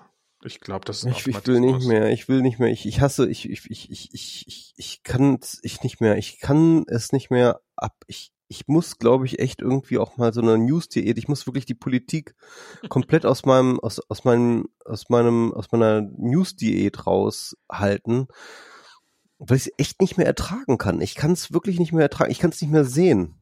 Ich kann diese Fressen nicht mehr sehen. Ich kann es nicht mehr ab. Und Aber das ist, das ist was, was ich tatsächlich jetzt seit einiger Zeit schon mache, ähm, mal wieder. Also ich, ähm, ich habe halt ein volles Leben, dadurch komme ich zu diesen ganzen News-Sachen und sowas sowieso noch relativ wenig. Meine Nachrichtenquelle ist im Wesentlichen äh, tagesschau.de. Es ist zwar alles furchtbar bieder, aber die haben es nicht nötig, irgendwie auf Klickzahlen zu achten. Selbst Spiegel ist mir schon äh, deutlich, zu, also Spiegel lese ich auch schon seit einigen Jahren nicht mehr und sowas. Ähm, und ich und Twitter bin ich nicht oft genug dabei, ähm, um, um da so auf diese, diese ganzen Aufregerthemen so sehr stark aufzuspringen. Das, das macht das Leben schon einfacher, muss man sagen. Und es ist, im Endeffekt kann man ja eh nichts dran ändern. Das ist ja die Tragik. Ähm, und, aber das ist, es ist, ich, ich habe mich das neulich gefragt. Früher haben die Menschen irgendwie, die haben in ihrem Tal gewohnt oder in, auf, haben halt irgendwo gewohnt, wo sie im Wesentlichen außerhalb von einem Radius von, sagen wir mal, 100 Kilometern äh, oft nicht rausgekommen sind. Und ähm, dann, wenn halt ein Unwetter kam und das Unwetter hat ihnen äh, die, die Ernte zerstört und dadurch sind sie verhungert, dann war das halt so. Und wir haben diese Empowerment-Technologie, die halt uns ermöglicht, immer alles zu sehen, was überall auf der Welt vor sich geht, aber wir können halt trotzdem nichts dran ändern. Also eigentlich, ähm, ja, eigentlich ist das schon, äh, finde ich das fast, fast, fast trauriger. Ja, es ist wirklich, ähm, es, es, es, es, es, es tut eher zum Frustrationslevel bei. Es ist so ein bisschen so wie dieser Spruch, ähm, es gibt ja diesen, diesen klassischen Spruch irgendwie, ähm, wer aus der Zukunft nichts lernt, ist äh, dazu verdammt, sie zu wiederholen. Ne? Äh, wer, wer aus das der Geschichte nichts lernt, genau, aus der, aus, der, aus der Geschichte nichts lernt, ist, ist verdammt, sie zu wiederholen. Es gibt diese Abwandlung des Spruches, wer aus der Geschichte lernt, ist verdammt dazu zu gucken, äh, zuzugucken, wie sie sich ständig wiederholt. Ja. ähm, genau. Und das, ähm, das finde ich gerade bei. Und, und, das, das, ist, und das ist, das ist, was ich so fühle. also, das, ja, ich, ich habe aus der Geschichte gelernt, aber trotzdem passiert die gleiche Scheiße immer wieder. Genau, genau. Ich finde das auch, ich frage mich ja auch, ob nicht B, B117 vielleicht nachher sich als was ganz, als, als vielleicht als unsere Rettung erweist, nämlich, dass es einfach, dass, dass, dass, dass es so eine schnelle Aktion, Reaktion auslöst, dass halt auch der ein Politiker mit einem sehr kurzen Kurzzeitgedächtnis irgendwann nicht mehr drum rumkommt festzustellen, ah, jedes Mal, wenn wir lockern, ist kurze Zeit später äh, steigen, explodieren die Zahlen. Hm, vielleicht ex äh, äh, ähm, existiert ja ein Zusammenhang. Lass uns das mal auch mal achtmal ausprobieren. Bevor, das sollte, das sollte man mal wissenschaftlich untersuchen. Warum hat das eigentlich noch keiner gemacht? Genau. Äh, alles muss man selber machen. das ist so selber. Ich habe da, ich hab da eine These. Ich hab da eine Theorie. Aber ähm, ähm, also ähm, ja, ja. Und ich versuche ja auch immer was Positives rauszusehen. Also, also ähm, was mhm. ich ja auch mal wieder be betone, ist diese, dieser Zusammenhang mit dem Klimawandel. Also wenn die Covid-Pandemie, wenn die Covid-Pandemie ähm, so eine Art Rehearsal ist äh, für den Klimawandel, mhm. dann ist das natürlich brachial deprimierend auf der einen Seite. Auf der anderen Seite wissen wir, dass wir unser gesamtes politisches System von Grund auf transformieren müssen, wenn wir irgendwie überleben wollen, die nächsten, mhm. äh, äh, die, die, nächsten 100 Jahre. Und ähm, ja, und im das Endeffekt, und, und, im Endeffekt äh, müssen wir, ja, wir, wir, wir, müssen ein komplett anderes äh, politisches System aufbauen, wenn wir irgendwie mit dem Klimawandel klarkommen wollen. Wir wissen, heutzutage, dass das aktuelle System nie und nimmer jemals die nötigen Maßnahmen ähm, machen, also, also, dass wir die letzten 30 Jahren, äh, Jahre trotz besseren Wissens keine Maßnahmen gegen den Klimawandel getroffen haben. Wir wissen jetzt, dass es kein Zufall ist. Wir wissen nicht, wir wissen auch, dass es nichts mit Unfähigkeit zu tun haben, sondern dass unser System strukturell nicht in der Lage dazu ist. Wir wissen mhm. es jetzt. Und die Pandemie hat es gezeigt, dass die, dass unser System unfähig ist, auf Gefahren zu reagieren, die in der Zukunft ich, liegen.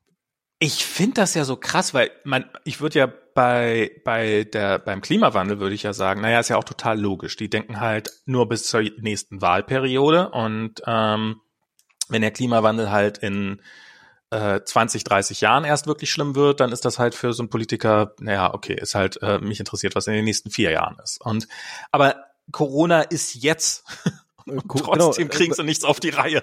Das, das habe ich auch schon gesagt. Ne? Also, dass das halt irgendwie äh, Kurven, die in 50 Jahren bedrohlich sind, ja, das kann ich schon verstehen, dass man als Politiker da jetzt nicht den Handlungsdruck verspürt, ja. Aber wir sehen momentan, dass Kurven, die in den nächsten zwei Wochen bedrohlich wirken, auch nicht zu Handlungsdruck führen. Und das ist halt wirklich, und das zeigt einfach, dass, dass sozusagen abstraktes Denken grundsätzlich in der Politik einfach nicht funktioniert. Ja, äh, und, und überhaupt Zukunfts, ähm, äh, äh, Zukunftsprognosen. Ich meine, es ist so, es gibt nach wie vor, die machen die Schulen auf und es wird nichts, absolut nichts gemacht, um das zu ermöglichen, die Schulen aufzumachen. Die werden einfach wieder aufgemacht. Ja. Und es werden keine Filter installiert, es werden keine Schnelltests gemacht, es werden, es wird ja, die, nicht. Die sind schon geplant, aber die kommen halt zu spät, aber ja. Hm, okay es, ich meine. Filter hätte man, hätte man, hätte man lange kaufen können. Lange ja, hätte man, man, man, ohne Scheiß. Also wir wissen, dass, es ist unglaublich. Ähm, äh, wir, wir, wissen, dass seit, keine Ahnung, äh, seit letztem Jahr irgendwann im, spätestens im Herbst wussten wir, dass wir mit Filtern ein groß, mit Luftfiltern ein groß, großes Teil des Problems äh, bereitstellen können, ja. Und ich, ich habe damals schon irgendwie getwittert, warum gibt es gleichzeitig Milliardäre und äh, Klassenräume ohne Filter? Ja, ähm, äh, ich, ich verstehe es nicht. Ja? Oder oder warum kriegt äh, Lufthansa ja, da muss, ich meine, muss man, nicht mal, muss man nicht mal irgendwelchen Milliardären ans Geld. Äh, du musst einfach nur das Geld, was im Haushalt vorhanden ist, anders disponieren. Das, ja, das, also, das reicht also, total aus. Also ist, Warum wird irgendeine Fluglinie gerettet? Ja. Was ist, who gives a shit? Ja, Fluglinien gehen ständig pleite. Das ist das, was Fluglinien machen. Fluglinien haben eine schlechte Operationsmarge, dann, dann zappeln sie vor sich hin und dann gehen sie pleite. Das, das, das ist das, was Fluglinien machen. Ähm, und das ist, es ist, es ist alles nicht zu verstehen. Es ist alles nicht zu verstehen. Ich Aber selbst bei billigen Maßnahmen, selbst bei einfachen Maßnahmen, es ist ja auch gar kein, es ist, ist auch null irgendwie, ähm, also wenn, wenn irgendwie, wenn wir jetzt uns für die, also ich meine, wir werden jetzt demnächst irgendwie ein Gespräch haben, wo dann äh, sozusagen ähm, wo wo es für die Schule geht ähm, und, und da müssen wir selbstverständlich persönlich antrampeln. Das ist weil das kann man doch nicht remote machen per Zoom oder sowas. Das geht doch nicht.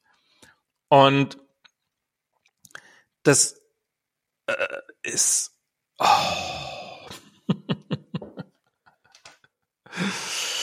Ach ja. Aber es ist wirklich, es ist, mindblowing, ja. Es ist mindblowing. Es ist alles so mindblowing. Und ähm, ja, also, also was ich halt äh, daraus, ich, ich, ich habe wirklich, es, es ist wirklich eine riesig, richtig krass desillusionierende ähm, Erfahrung, diese Pandemie. Mhm. Ich habe vorher schon über Politik gelästert. Ne? Also dieser Podcast ist äh, ähm, der Zeugnis von, dass wir vorher schon unzufrieden waren mit der Politik. Ach, ja, waren wir? Aber ähm, ich habe wirklich jeglichen Re Rest Respekt und jegliche und, und, und jeglichen Hoffnungsschimmer, den ich noch in die Politik hatte, den habe ich komplett verloren. Den habe ich komplett verloren. Diese, diese Pandemie hat mich komplett desillusioniert, ähm, was, was die Handlungsfähigkeit, die kollektive Handlungsfähigkeit dieses Staates angeht. Und ähm, ja, also ich bin, ich bin wirklich, wirklich, wirklich hart desillusioniert. Tja. Ja. Ja, ich, also Ich, ich ich weiß nicht, ob ich tatsächlich, also ja, bis zu einem gewissen, also ich weiß noch, dass, dass ich irgendwann prophezeit habe, dass wir hier in diesem Podcast saßen, dass du gesagt hast, ja, wenn die Impfstoffe da sind, dann, dann äh, wird alles gut werden und ich irgendwie in einem Dann hellen Moment gesagt, verkackt. äh, ich in einem hellen Moment, ähm, noch Moment mal, die werden noch, äh, das, die Verteilung, das wird noch ein ganz, ganz großes Problem werden und das, das wird, das niemand vorhersehen konnte, dass das so ein Problem wird und dass es so ein Problem wird, das habe ich geahnt. Ich habe hier aber auch in diesem Podcast schon Optimismus verbreitet, so, hey, das geht mal eine Weile so und dann Ja. wird es aber besser werden und sowas und es wird, Ja. es wird nicht besser. Ja, das ist unglaublich. Äh, Und was ich, ich hatte, ich- Oh, wir so, haben so, so, festgestellt, sogar ich, manchmal die Leute gar nicht kommen. Ach, was? Und, und ich was? hatte, Habt und ich hatte das? dann, ich hatte dann am Anfang, selbst als das dann sozusagen so schief lief am Anfang, habe ich gedacht, okay, ich habe so einen Grundoptimismus und den konnte ich mir gut verrationalisieren, indem ich gesagt habe, okay, Lockdown, ja, Lockdown ist umstritten. Manche sagen, wir brauchen den, manche sagen, wir brauchen den nicht. Ähm, ich halte alle Leute, die sagen, wir brauchen ihn nicht, für völlige Idioten. Aber gut, ähm, es gibt da unterschiedliche Meinungen. Das muss man einfach sehen. Da ziehen Leute an unterschiedlichen Strängen und dann kommt halt irgendwie dieser Labber-Lockdown raus, den wir haben. Irgendwie, das ist halt so Politik, ja. Bei Impfung habe ich gedacht, es gibt niemanden, wirklich niemanden in der Politik, außer jetzt irgendwie Corona, äh, äh, Impfgegner, die ja Gott sei Dank nicht irgendwie irgendwo an der Macht sind. Aber es gibt niemanden in der Politik, der nicht, der kein Interesse daran hat, dass Impfungen so schnell wie möglich ausgerollt werden. Ja, niemanden. Mhm. Es gibt niemanden, der ein Interesse daran hat, irgendwie Impfungen zu verhindern. Im Gegensatz zum Lockdown. Ja. Und deswegen war ich positiv und dachte mir, okay, gut, das kriegen sie ja jetzt wohl hoffentlich ähm, hin. Da ziehen sie jetzt alle an einem Strang und dann kriegen sie auch mal was gebacken.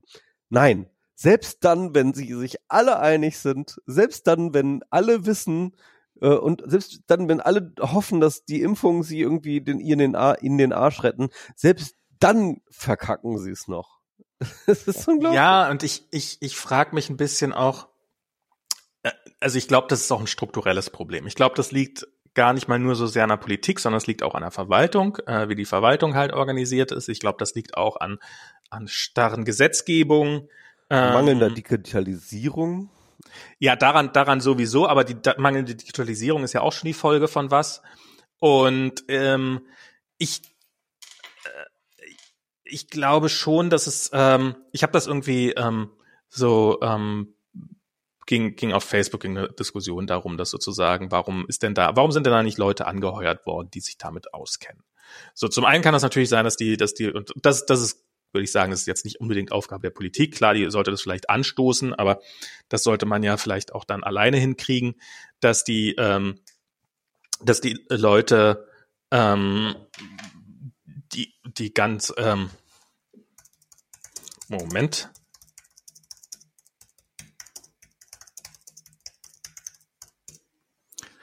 Ähm,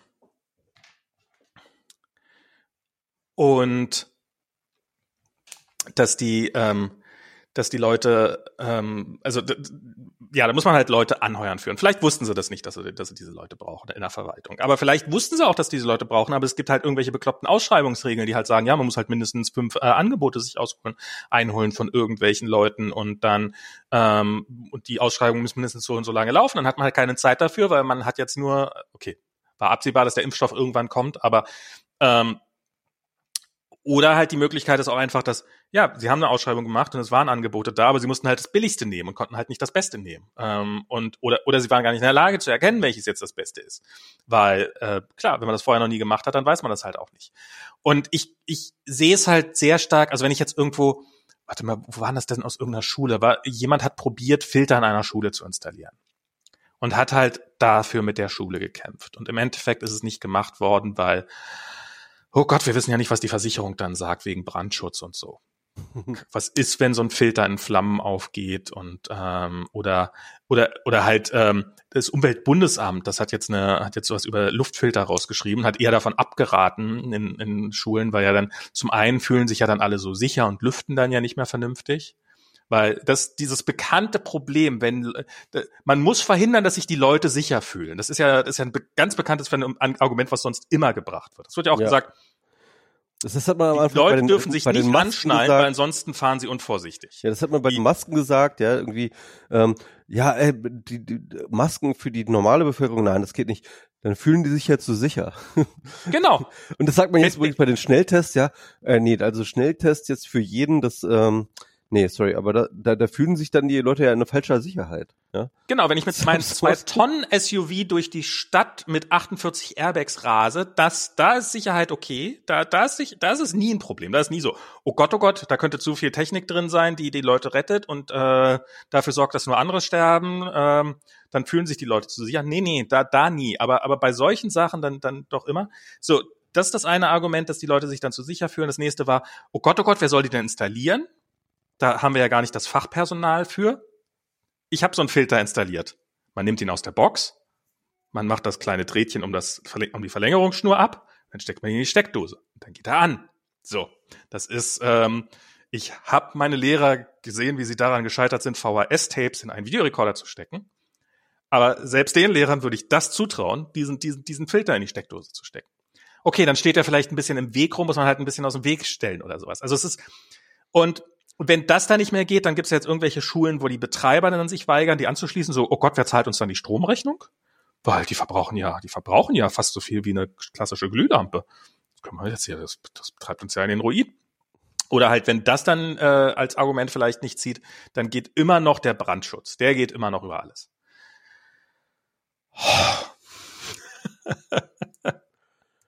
Ja, man möchte dieses Land einfach nur abbrennen. Ja, passiert nicht wegen Brandschutz. Wenn wir eins sichergestellt haben, dass das, das passiert Dieses nicht. Land brennt nicht, scheiße.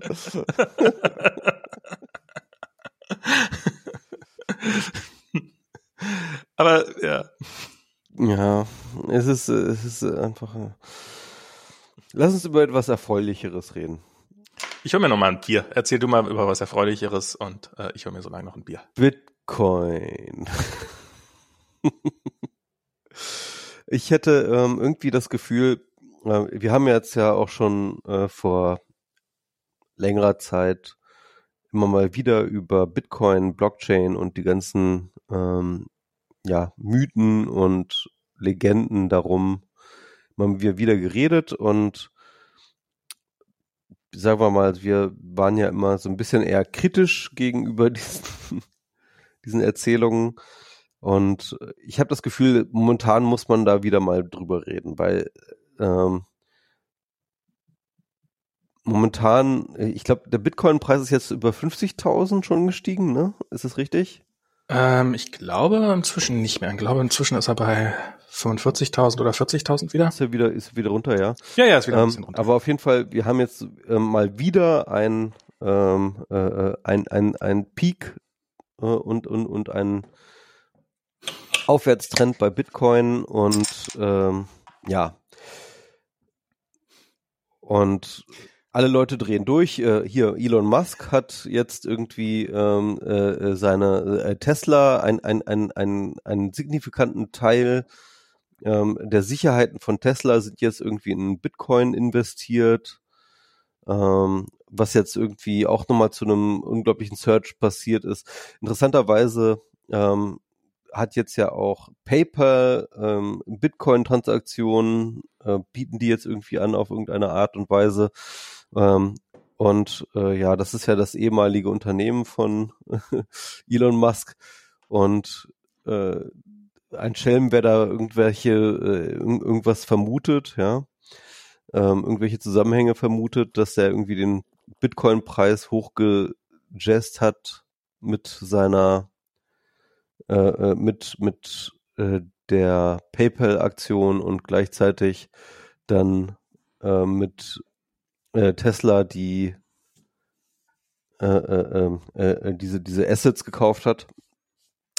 Na jedenfalls ähm, ich finde das mal wieder interessant, dass da halt so viel Geld reingeflossen ist und äh, frag mich, was du darüber denkst, Max. Ich, ich habe ähm, ich hab mich in den letzten Tagen mal wieder mit Bitcoin auseinandergesetzt, äh, weil ich auch äh, leider zu wenig Ahnung habe. Ich bin an jemanden dran. Ich probiere die ganze Zeit jemanden zu bearbeiten. Ich habe auf Twitter jemanden gefunden, der sich echt also der sich zumindest dramatisch besser als ich und du mit Bitcoin auskennt, der auch die ganzen Zahlen weiß, der all das, was ich nur vermute, dann halt im Zweifelsfall belegen kann. Den wollte ich gerne mal in irgendeiner Form entweder hier in die Sendung einladen oder so interviewen, muss ich mal gucken, ob ich das irgendwie hinkriege. Ähm, ob ich den noch überredet kriege, ist noch ein bisschen schüchtern, habe ich das Gefühl. Ähm, ich war jetzt, ähm, ich habe mich ich habe probiert, mich mal wieder in Bitcoin einzulesen. Zum Beispiel wollte ich mal rauskriegen, was sind jetzt eigentlich mit diesen Lightning-Netzwerken? Network. Das war also, ähm, wie der weiß oder wie, wie vielleicht ihr wisst, äh, die Zahl der Transaktionen bei Bitcoin ist auf sieben pro Sekunde begrenzt. Diese, diese Begrenzung ist in Software und es ist nicht absehbar, dass diese Begrenzung fallen wird. Ähm, das hat übrigens äh, auch, wenn dreimal so viel Strom verbrannt wird noch wie jetzt. Die Zahl der Transaktionen bleibt bei sieben pro Sekunde. Das wird, daran wird sich auf absehbare Zeit nicht ändern. Das ist so ein, so ein, so ein häufiges Missverständnis, was ich selbst von Bitcoin-Leuten höre. So, ja, wenn wir bessere Technologie haben, dass wir diese Transaktionen für weniger Geld abwickeln können und für weniger CO2-Ausstoß, dann werden wir das auch machen. Ähm, nein, werdet ihr nicht, weil das ist, dass dieses Netzwerk ist so designt, dass es, ähm, dass es so viel Strom verbraucht, wie es kann. Das ist, das ist der ganze Punkt bei diesem Netzwerk. Und dann, ähm, ähm, genau, und, und dieses Lightning-Netzwerk, das ist halt so ein, ähm, das war halt, sollte quasi Nachfolgetechnologie werden, die dann mit Bit, bei Bitcoin alles schnell und toll und super macht und so weiter und so fort. Das habe ich halt vor ein paar Jahren mal gehört. Und der letzte Stand, auf dem ich war, war immer noch, ja, es kommt bald. Ähm, stimmt aber nicht, das Lightning-Netzwerk existiert ähm, es wird auch schon benutzt. Ähm, das Problem ist bloß, dass es halt, ähm, zum einen ist es dieser Idee entsprungen, dass die Leute tatsächlich sozusagen ihre Bitcoins ausgeben wollen. Und das ist halt so ein Grund, warum das noch relativ wenige Leute nutzen, weil die meisten Leute kaufen halt ihre Bitcoins und lassen sie dann liegen, um sie, ähm, um, um, um in der Hoffnung, damit furchtbar reich zu werden oder äh, um damit Geld zu verdienen. Und nie, kaum jemand kauft sich Bitcoins, um sie auch tatsächlich auszugeben. Äh, abgesehen davon ist, dass dieses Lightning-Netzwerk, das ist das ist so ein bisschen wie so wie so eine Prepaid-Karte, sage ich mal. Das ist halt, äh, du holst dir was aus dem echten Bitcoin-Netzwerk raus, das wird dann blockiert, also es wird dann irgendwie auch so vermerkt. Und dann kann man das halt über dieses Lightning-Netzwerk wird dann quasi ein separates Netzwerk aufgemacht und dann irgendwann mal kannst du dann diese ganzen Sachen dann zetteln, die da drin sind. Dafür brauchst du dann aber wieder, brauchst am Anfang brauchst du eine Transaktion, eine richtige Bitcoin-Transaktion, um diesen Prozess zu starten und irgendwann musst du es dann zumachen und du hast halt alle Bitcoins, die du am Anfang reinpackst, die sind da drinnen gebunden, also kannst nicht und ähm, ja, es ist ein bisschen wie so eine, als ob du, als ob man ein Sparbuch hat und dann eine Girokarte auf, ja, das ist vielleicht ein dämliches Beispiel, wenn jemand hat ein Sparbuch, aber ähm, halt oder ich habe halt das Geld auf dem Konto liegen und hin und gehe ich mal zum Automaten und Lightning Network ist quasi wie das Cash so ein bisschen so, das, das Geld, was man halt direkt ausgeben kann. Und ähm, aber hin und wieder muss man halt doch Transaktionen auf dem, ähm, auf dem Konto durchführen, wenn man nämlich wieder neues Cash sich abholt. Und ähm, in, in der Richtung ist es, glaube ich, auch relativ, also ist sozusagen von Anwendung vergleichbar. Was aber auch klar macht, das ist halt kein kein Mittel, was halt irgendwie über kurz oder lang dazu führt, dass der Stromverbrauch von Bitcoin irgendwie nennenswert sinken wird, abgesehen davon, dass die auch bei weniger als sieben Transaktionen pro Sekunden äh, immer noch sehr, sehr viel Strom, also immer noch genauso viel Strom verbrauchen würden. Wie, wie sieht es denn eigentlich nochmal, äh, wie sieht es eigentlich bei dem Lightning Network mit der Dezentralisierung aus? Ich habe gehört, dass es dann auch äh, zu wesentlich dezentralisierteren äh, Strukturen führt. Genau, genau. Also das, das, das Prinzip ist eigentlich total simpel. Du baust sozusagen einen Direktkanal zu jemanden auf. Zwei Leute, wenn ich dir jetzt per Lightning Geld zukommen lassen wollte, dann würden wir einen Kanal zwischeneinander aufmachen. Wir würden sagen, okay, wir packen da jetzt mal Bitcoin einen Wert von 100 Euro rein. Jeder von uns packt die rein und immer wenn du mir was geben willst, äh, also immer wenn oder ich dir was geben will, dann können wir das über dieses Lightning-Netzwerk machen. Ähm, und am Ende, wenn, wenn wir irgendwann fertig sind, dann machen wir das Ganze zu. Nun ist das natürlich kein zwischen uns beiden kein Prozess, der sich irgendwie lohnt, weil wir geben uns nicht so gegenseitig so, so wahnsinnig oft Geld. Ja, leider, ähm, Max, leider. Also ich würde ja mir gerne, gerne mehr, öfters Geld geben. Ich würde gerne mehr Geld von dir bekommen. Du kannst mir gerne öfters Geld geben. Also es ist ähm, so darum, äh, was es aber eben halt auch gibt, ist halt äh, so Routing. Also das heißt, du könntest zu irgendjemandem eine Verbindung aufmachen, der hat wieder eine Verbindung zu jemandem, der hat jemanden und, der hat dann eine Verbindung zu mir und dann finden halt diese, und wenn alle ihre Konten da hinreichend gedeckt haben in dem ganzen Spiel, dann, ähm, dann, dann, dann findet das Geld trotzdem zu mir, ohne dass wir eine direkte Verbindung haben. Aber wie man schon sieht, dieses Ding, das führt zu, ich, ich weiß nicht, wie man es nennen will. Ich habe ich hab so ein Bild im Kopf. Ich stelle mir das so vor wie so ein Park und da sind so einzelne Wege und man hat keinen, ich habe keinen direkten Weg zu dir. Aber ähm, da sind so Knotenpunkte und an diesen Knotenpunkten, an denen muss man sich ein bisschen ausruhen. Und darum sind da so Sitzgelegenheiten, so Park, keine Ahnung, wie man das Wort hat. Parkstühle oder sowas, Park, so breitere Stühle, auf die mehrere Leute passen. Das wäre ich, wenn ich so als Bild ganz gut. Ähm, und das führt dazu, dass man am Ende keine Banken braucht. Und ähm, also das ist das, also ich, okay, ich habe jetzt ja einen sehr, sehr schlechten Witz aufgezogen. Ich weiß nicht. Ja, oh Gott, ja, das ja, sehr, sehr ja, unbeeindruckend. Äh, pun intended, ja, ja, ich weiß schon. Ja, ja. Ähm, ähm, und ja, dieses Routing, das führt natürlich dazu, dass es irgendwo dann Knotenpunkte geben wird, die Verbindung zu sehr, sehr vielen Leuten offen halten, deren Macht darin besteht und die dann auch Gebühren abkassieren können und, und dergleichen mehr. Also ja, das, das führt, das, das, das legt also diese Dezentralisierung. wenn Bitcoin überhaupt für äh, tägliche Tran äh, alltägliche Transaktionen benutzt werden würde, dann würde es solche Knotenpunkte sich entwickeln, die äh. Und dennoch muss ich halt, sagen wir mal, jeden Monat, wenn mein Gehalt in Bitcoin gezahlt wird und muss ich wieder eine neue Lightning-Transaktion zu diesem Knotenpunkt aufmachen und muss die alte setteln. Das sind zwei Transaktionen. Und jede dieser Transaktionen kostet im Augenblick, jede Transaktion verbraucht im Augenblick so viel Strom wie ein dreiköpfiger Haushalt in einem Vierteljahr. Mhm. Du könntest mit dem Strom, den eine Bitcoin-Transaktion kostet, kannst du mit einem Auto, ich glaube, 700 Kilometer weit fahren. Unglaublich. Mit einem. Elektroauto. Ja. Ähm, und, und das, das wird nicht weniger, das wird eher steigen. Das Ja, wird, ja. wenn Bitcoin auf 100.000 Dollar geht, dann verbrauchst wahrscheinlich so viel wie, ähm, also das, es, das ist halt der Incentive. Je, je teurer der Bitcoin ist, desto mehr lohnt es sich, desto mehr Strom lohnt es sich auch reinzustecken, um einen Bitcoin zu meinen. Das heißt, je mehr Bitcoin wert wird, desto mehr, desto mehr werden die Leute investieren, um Bitcoins zu meinen und desto mehr und, und das, das ist einfach, äh, das ist eine relativ erstaunliche Konstante. Und also sozusagen der Anteil zwischen wie viel sind die, also die, die ist wohl ungefähr die Hälfte. Es kostet ungefähr halb so viel Strom, ein Bitcoin zu, in, in Geld ein Bitcoin zu erzeugen. Und das ist auch ein ganz, ganz anderes Problem daran, dass halt dieser Betrieb dieses Netzwerks kostet im Augenblick etwa 50 Millionen Dollar am Tag. Also des Lightning-Netzwerks? Nee, Oder? das Bitcoin. Also das gesamte, okay. Hm. das Bitcoin, das Lightning Netzwerk, ich glaube, das ist da nicht mit drin. Ähm, dieses dieses Bitcoin-Netzwerk kostet im Augenblick 50 Millionen am Tag.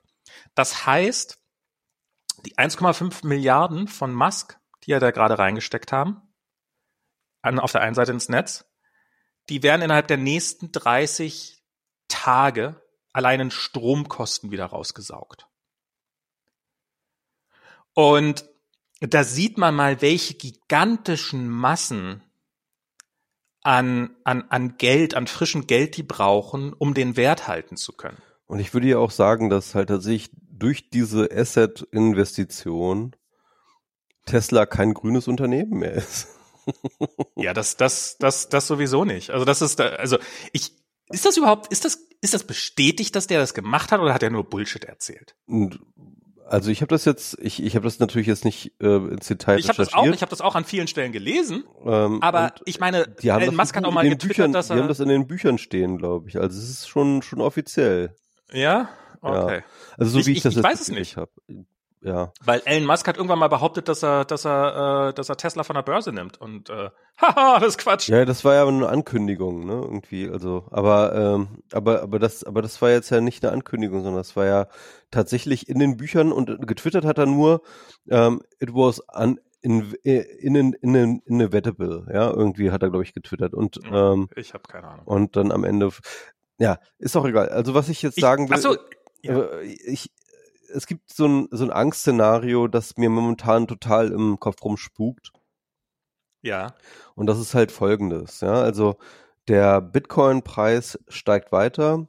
Gleichzeitig ähm, versucht die Welt dann durchaus ähm, eine Transition hin zu, ähm, ich, ich sag mal so Green Technology, ähm, ähm, Elektroautos, dies, das, ne? Irgendwie, also weg von fossilen Brennstoffen. Mhm.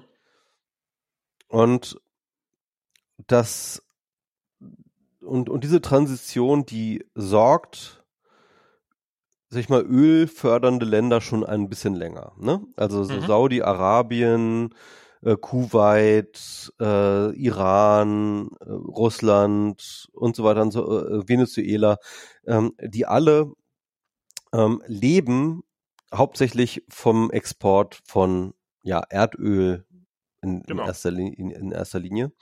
Und wenn wir in ja 20, äh, 10, 20 Jahren alle nur noch Elektroautos fahren, dann haben die ein Problem. Und das wissen die aber auch schon seit längerem. Und es gibt ja schon, ähm, schon seit längerem auch die, äh, die Versuche ähm, dieser Länder halt irgendwie einen Fuß zu fassen mit ihren momentanen Ressourcen, versuchen sich so, so, so, so einen Fuß zu fassen in alternativen ähm, Wirtschaftsszenarien, ja. Mhm. Und ähm, ich glaube, vieles von dem ist halt zum Scheitern verurteilt und ähm, das wissen die eigentlich auch.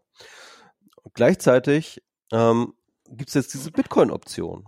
Mhm. Und was man momentan sieht, ist tatsächlich, dass äh, Venezuela hat jetzt wahnsinnig investiert in Hardware für Bitcoin-Mining. Ähm, in erster Linie erst einmal, um die Sanktionen der USA zu umgehen und äh, Erdöl zu verkaufen an ähm, andere Rogue States, äh, die sich auch nicht darum stellen und dann sozusagen ähm, das Bankensystem zu umgehen, ähm, dass sie halt Transaktionen äh, für Erdöl äh, abwickeln können äh, über Bitcoin. Aber ähm, langfristig ist natürlich äh, auch interessant zu sagen, warum nicht das gesamte Erdölvorkommen, das, sie, das man hat, einfach direkt in Bitcoin umwandeln. Klar. Und ähm, äh, da gibt es tatsächlich in der Hinsicht sogar schon erste ähm, Bemühungen in Iran, die ja auch so ein bisschen äh, abgeschnitten sind von Mhm. ähm, äh, Weltwirtschaftsgeschichten. Und für solche, sag ich mal, äh, erdölreichen oder, oder rohstoffreichen Rogue States ist das jetzt eine absolut ähm, interessante Möglichkeit, einfach seine, ihre gesamten fossilen Energien einfach direkt in Bitcoin zu transferieren. und, Ja. und ich meine mal, ohne es- Scheiß, das ist, das ist ein Worst-Case-Szenario. Also es ist Ja, wirklich ja, so, das, das, das, also es lohnt sich dann, es lohnt sich dann jeden, also das, ich, ich, habe Und, und, und dann brauchst du auch keine Ölfördermengen-Vorgaben äh, Vorgaben mehr, um irgendwie einen Ölpreis noch zu halten, sondern du kannst einfach alles direkt sofort in Bitcoin Genau, ver du- verballern, verbraten. Du, du förderst die Scheiße trotzdem und anstatt sie irgendwie nicht zu wissen, wo man damit hin soll, kann man sie direkt wieder verbrennen und kann daraus, kann, kann aus dem, aus der gewonnenen Wärme dann Bitcoin sich generieren und, ähm, Das Und damit dann, oder? Ich meine, ähm, ich meine, ich meine, ich meine, was für ein Wahnsinn ist das eigentlich? Also was Es- ist, was ist das für ein es- Wahnsinn? und, und, also ich, ich finde das ja, ich, ich, man, es gibt auch viele so Bitcoin-Verfechter, die sagen, nein, nein, ihr habt das alles bloß nicht verstanden. Bitcoin ist eine totale grüne Technologie. Ja, total. Äh, die- So, und- und ich hab mir mal- ist jetzt ähm, durch den hohen Energieverbrauch ähm, wird es jetzt äh, ganz viel Green Innovation geben, damit äh, Genau. ähm, äh, damit äh, und so weiter und so fort. Das, das ist sozusagen fördert die Green Innovation. Und, Ich und, hab und, ja- und ein weiteres Narrativ ist halt, ja, also ich ähm, ähm, ein Großteil der Bitcoin-Miner sitzen ja in China und in China ähm, wurden teilweise ähm, ja, wahnsinnig äh, große ja, sag ich mal, viel Allokal äh, Allokation äh, produziert, indem dort halt Kraftwerke gebaut wurden, die ähm, viel mehr Strom produzieren, als die ähm, äh, sozusagen vor Ort gebraucht wird. Und dort ähm, äh, haben sich die Miner angesiedelt, die das, die, den Überschussstrom jetzt einfach in Bitcoin verwandeln. Also gibt's bestimmt sicherlich Beispiele für, aber es ist wahrscheinlich irgendwie äh, ähm, Ich, unter Ich habe ein schönes Beispiel. Ein, eine Story, die gerade rumgereicht wird, wie toll das ja alles ist mit Bitcoin und so weiter und wie das ja alles ganz, ganz nebenbei passiert. Also ähm, auf texanischen Ölfeldern, ähm, die, die pumpen halt das Öl auf den Boden und die machen etwas, das, äh, also die verbrennen das, also da, da kommt aus der Erde kommt halt Öl raus, aber es kommt halt auch Gas raus und das Gas lohnt sich meistens nicht, das irgendwie daraus irgendwas zu machen und darum wird einfach oben das verbrannt. Darum haben die da oben so Fackeln drauf auf solchen ähm, öfters mal, wo das dann halt verbrannt wird. Und was die halt machen, irgendwelche ah, entrepreneurigen Bitcoin-Investoren, die nehmen halt dieses Gas und ähm, ähm, erzeugen daraus Strom und äh, betreiben dann damit Bitcoin-Fahren. Und schwuppdiwupp ähm, hey, äh, ohne dass wir irgendwelche zusätzlichen CO2 erzeugt haben, haben wir jetzt hier, äh, meinen wir jetzt gerade mit Bitcoin. Das ist so eine Story, so eine Erfolgsstory. Guck doch mal, wie toll Bitcoin ist und ist doch gar nicht so eine Energieverschwendung. Wo ich so, so zum und, und wo, wo dann sogar gesagt wird, oh ja, das ist, guck mal, dieses, dieses Gas wird nicht mehr, die, dieses, die, sie helfen dabei, den Gasausstoß zu reduzieren. Nee, sie helfen, sie verbrennen das Gas trotzdem noch zum einen, sondern sie erzeugen nur vorher Strom daraus, um das zu machen. Also es ist jetzt nicht so, dass dadurch weniger Gas verbrannt wird, sondern es wird genauso viel verbrannt. Es wird nur ein Teil davon genutzt, dann um noch äh, irgendwelche Bitcoins zu äh, erzeugen. Das zweite ist, die werden natürlich an diese Ölfirmen dafür auch Geld zahlen, um das nutzen zu dürfen. Das heißt, ähm, wenn es irgendwann mal so sein sollte, dass sich die Gasförderung da nicht mehr, äh, die, die Ölförderung eigentlich schon nicht mehr lohnen würde, durch diese kleine Differenz oder vielleicht gar nicht mehr so kleine Differenz, die dadurch entsteht, dass er halt, dass dieses Bitcoin-Mining da passiert, lohnt sich das dann halt, dieses Ölfeld vielleicht am Laufen zu halten, was ansonsten schon lange unprofitabel wäre. Das nächste ist, ja, Moment mal, ihr seid bestimmt nicht die Ersten, die auf die Idee gekommen seid. Und die gleichen Probleme, die ihr habt, weil klar, ihr könnt natürlich irgendwo euch in die Wüste stellen, wo im Umkreis von zehn äh, Autostunden Fahrt äh, niemand ist, der, der was mit dieser Energie anfangen könnte. Das könnt ihr natürlich machen. Aber das ist für euch genauso scheiße wie für den Rest der Welt, weil ihr wollt ja da auch nicht wohnen und ihr wollt ja auch nicht jedes Mal, wenn ihr irgendwie neue Hardware installieren wollt oder irgendwas warten wollt, wollt ihr ja nicht jedes Mal zehn Stunden hin, zehn Stunden zu hin, zurück, sondern wenn das ein erfolgreiches Geschäftsmodell ist, dann werdet ihr natürlich nicht doof sein, sondern werdet euch Ölfelder suchen, die halt näher dran sind, wo ihr wohnt. Und diese Ölfelder könnten dann mit dem Gas durchaus vielleicht äh, oftmals was Besseres anfangen, nämlich das dann an Haushalte zu geben, die dann davon kochen könnten. Und plötzlich, haha, verbraucht ihr deren Gas, das sie bisher für irgendwas genutzt haben und macht da denen, äh, treibt denen da die Preise hoch. Genau.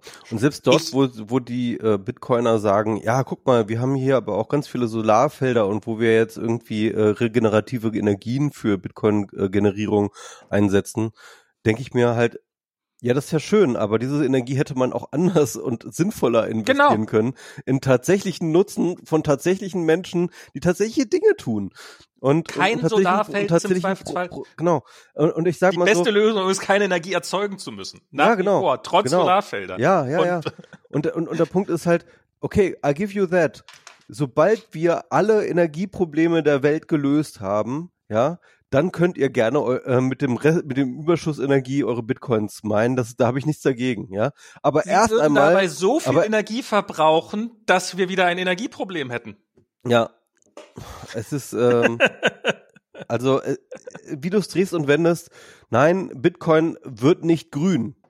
Genau. Es und wird, es wird nicht das grün. ist halt das nächste Ding. Das ist ja dieses, die, die Typen, die da irgendwo in der Wüste rumstehen und äh, neben dem Ölfeld und da ihre, ihre Rechenleistungsfarm, ist ja nicht so, dass die irgendwas produzieren. Das ist ja, wenn die das einfach nicht gemacht hätten, wären exakt genauso viele Bitcoins äh, produziert worden, wären genauso viele Transaktionen ab, abgewickelt worden, wäre alles exakt so weitergelaufen. Das Bitcoin-Netzwerk wäre ohne Veränderung weitergelaufen. Ja. Es hätte nur diese zusätzliche Energieverschwendung nicht gegeben. Das ist es halt das Ding. Das Ding skaliert nicht. Das ist eine Anti-Skalierung. Das ist, das, das, das ist, es ist nicht so, dass dadurch, dass sie da machen, wird irgendwas besser oder wird irgendwas anders, sondern nein, sie kriegen nur einen Teil des Geldes an, was sonst jemand anders für weniger Arbeit bekommen hätte.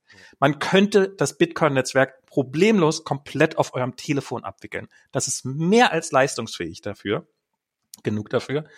Aber das Prinzip des Ganzen ist es halt, dass es mögt, dass es probiert, so viel Energie wie möglich zu ziehen. Das ist der Grundgedanke des Ganzen. Das ist die, das ist die revolutionäre Idee daran, dass sie so viel Energie, Proof of Work, ist nichts weiter als Beweise, das heißt, ist eigentlich nicht Proof of, of Work, sondern Proof of Energy Waste. Ja. Und je mehr Energie du wasten kannst, desto mehr wirst du daran verdienen. Und darum werden die Leute immer mehr Energie darauf verschwenden. Das, und das ist ja, und, und, und ähm, was man auch noch dazu sagen muss, beziehungsweise da kann ich mal so eine Story erzählen. Ich war letztens in so einem äh, Workshop von so einem, ich weiß nicht, was ist so, so eine, ja, so halbwissenschaftlich angehauchte Initiative, die sich ähm, um Gedanken macht, um äh, wie können die Blockchain für nachhaltige Geschichten irgendwie eingesetzt werden, dies, das, ja. Ähm, und, und wie kann der Staat vor allem, also wie kann die Bundesregierung, wie kann äh, ein, ein Staat jetzt sozusagen dafür sorgen, dass die Blockchain für nachhaltige dies, das, äh, äh, was kann der Staat tun, um Blockchain im Zuge der Nachhaltigkeit zu bearbeiten, ja, das Thema mhm. Blockchain im Zuge der Nachhaltigkeit zu bearbeiten. Und mein einziger Vorschlag war, man könnte überlegen, ob man Luftschläge gegen ähm, Mining-Farmen macht. Die könnte man dann auf der Blockchain notieren, wo man die gemacht hat. Genau, genau, genau. Das ähm, ist, das, ich, ähm, ich finde auch. Will, äh, bei, bei der Gelegenheit muss man aber auch noch mal ganz kurz über, ähm, über Ethereum reden, glaube ich, weil Ethereum jetzt ja ähm, die große Transition eingeleitet hat. Kann man schon sagen, es ist nicht mehr nur angekündigt, sondern es ist eingeleitet. Okay. Hin zu Proof of Stake? Zu Proof of Stake, ja. Oh, wow. Ähm, und da bin ich mir, also, ne, also wir hatten jetzt gerade schon Proof of Work, das ist ja im Endeffekt, für die Leute, die es vielleicht nicht wissen, Proof of Work ist im Endeffekt, du löst ein mathematisches Rätsel, das wahnsinnig komplex und schwierig zu lösen ist äh, mittels Computerpower. Das kannst du nur Brute Force machen. Und das heißt mit anderen Worten, deswegen müssen ganz, ganz viele Rechner, ganz, ganz, äh, ganz, ganz viele Prozessoren ganz, ganz lange daran rechnen, um äh, eben so einen äh, äh Proof of Work äh, Algorithmus zum Laufen zu bringen ähm, weswegen das Ganze so energiehungrig ist. Und es gibt jetzt eben ähm, auch, äh, es werden halt schon lange andere Modelle diskutiert, unter anderem Proof of Stake. Da geht es darum, dass ähm, dann ähm, Leute oder, oder Akteure, die innerhalb eines bestimmten ja, Kryptowährungsnetzwerkes, wie zum Beispiel Bitcoin oder Ethereum, ähm, die entsprechend viele ja, Krypto-Einheiten, Tokens, was weiß ich, ähm, äh, da haben, sozusagen äh, beweisen können, dass sie halt ein Stake haben, dass sie halt sozusagen investiert sind in diese Währung, ja. Ähm, äh, die bilden dann eine Gruppe und äh, beziehungsweise ähm, das Protokoll bildet eine Gruppe aus äh, äh aus diesen Leuten, die halt so ein Stake haben, die dann sozusagen per Mehrheitsentscheidung dann äh, die nächste, äh, den nächsten Block bestimmen. Also, also was in den nächsten Block geschrieben wird. Ne? Also während äh, bei Proof of Work sozusagen diejenigen, die als erstes dieses komplizierte Rätsel lösen, ähm, entscheiden, was in den nächsten Block geschrieben wird, entscheidet sozusagen ein, äh, eine Mehrheitsentscheidung aus Leuten, die halt ein Stake in ähm, äh, in der Kryptowährung haben, sozusagen, was der nächste Block macht. Wobei genau wobei dann halt sozusagen die Leute immer randommäßig ausge, ausgewählt werden. Und äh, da gibt's dann halt noch ganz viele Zahlenspielerei, ähm, um das halt sicher zu machen, dass halt ähm, aus einer möglichst großen Gruppe eine möglichst große Untergruppe ähm, gebildet wird, halt randommäßig, die dann eben, ähm, ähm, damit das halt nicht manipulierbar wird. Also im Endeffekt geht es ja immer darum, ähm, zu gewährleisten, dass äh, ein solches, solcher Prozess nicht manipulierbar ist. Und äh, Ethereum macht das jetzt, ähm, ich habe mich, das ist schon ein bisschen her, dass ich mich da eingelesen habe, aber auf jeden Fall, ich versuche das mal zu, zu machen. Also äh, Ethereum ähm, äh, etabliert jetzt halt so Parallelstrukturen ähm, momentan. Ähm, eine, eine, ähm, oh Gott, ich müsste das nochmal nachlesen. Also jedenfalls gibt es sozusagen jetzt äh, äh, so eine so eine äh, so eine externe Chain, die jetzt sozusagen etabliert wird, wo diese ähm, äh, Proof of Stake Leute sozusagen schon etabliert sind. Und dann werden halt irgendwann ähm, Transak äh, scheiße, ich krieg's nicht mehr zusammen. Ich muss das mal nachlesen. ähm, okay, gut. Ich, ich bin mal äh, sehr gespannt. Also ich meine, wenn das, wenn, wenn sie das hin, also zum einen, ähm, was was ich halt leider, also ich glaube, ich also meine Befürchtung ist, äh, dieses ganze Thema Blockchain und Bitcoin, das wird nicht mehr weggehen.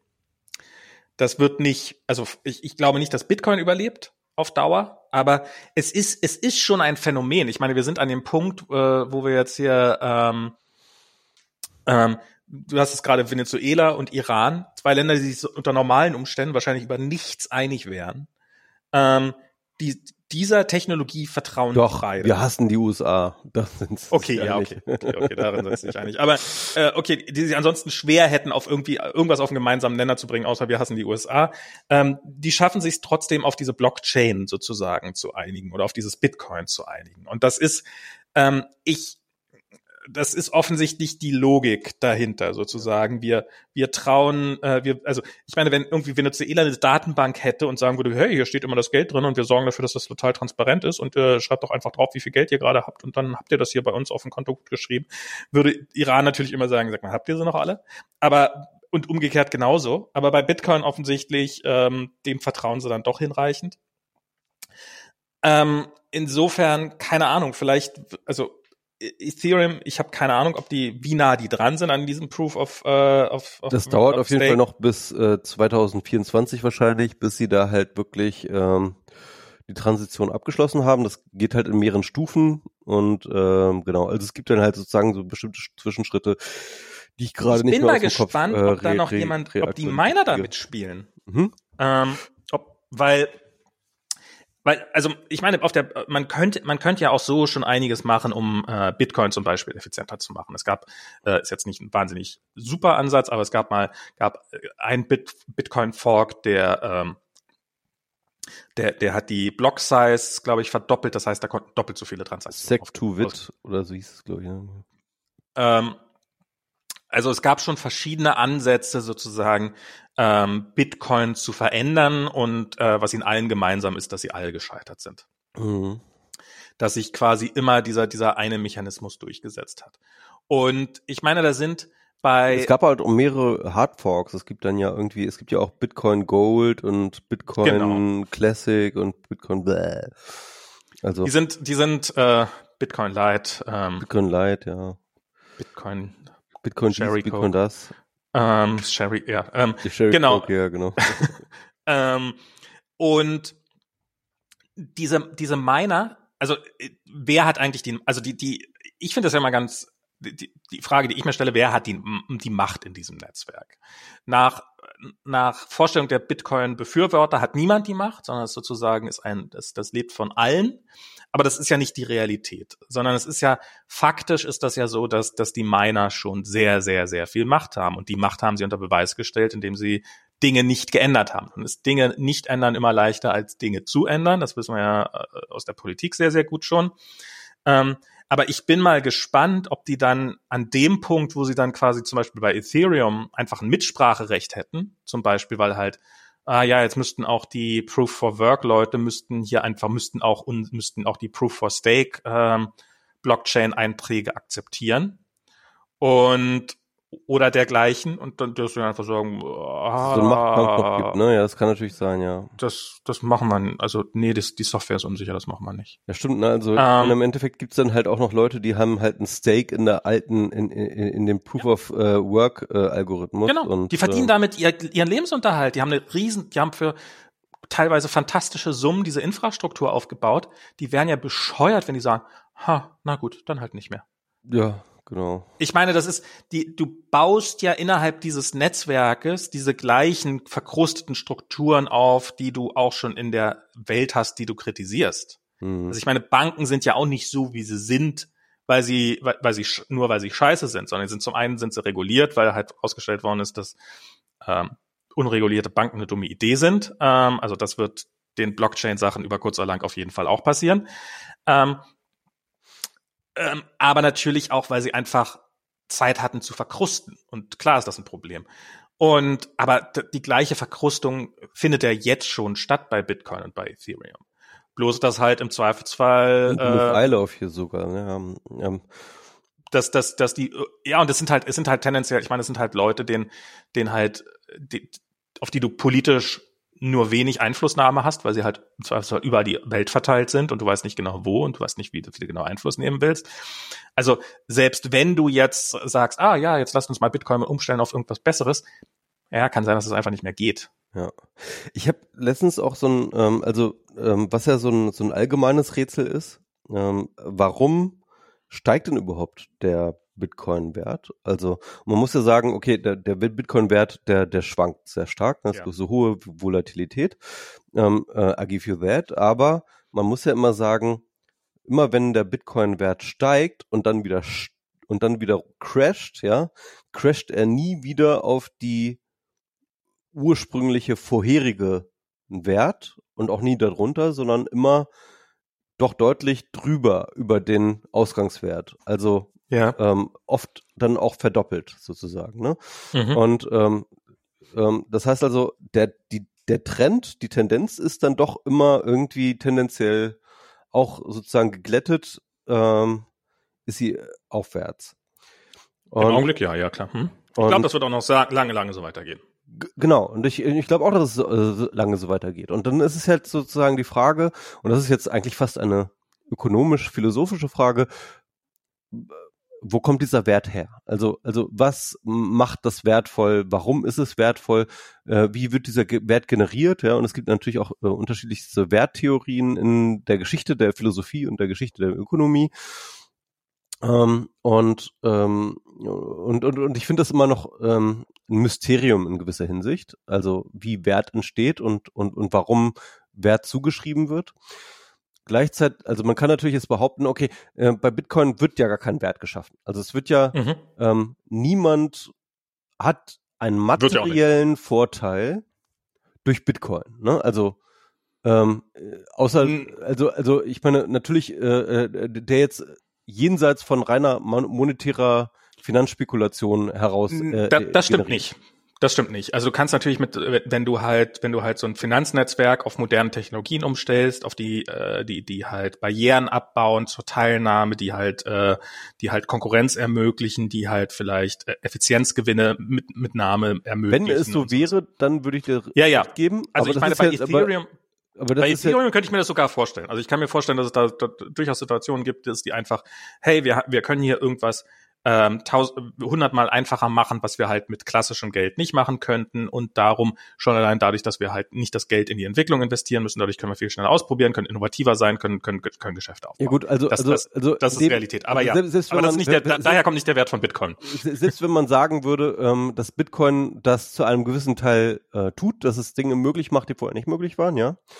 Ähm, selbst wenn man das äh, zugestehen würde, das passiert in einem so geringen Maße, dass es definitiv nicht reicht, äh, den, ähm, den Wert von Bitcoin zu erklären. So, mhm. das ist, das kann man auf jeden Fall sagen.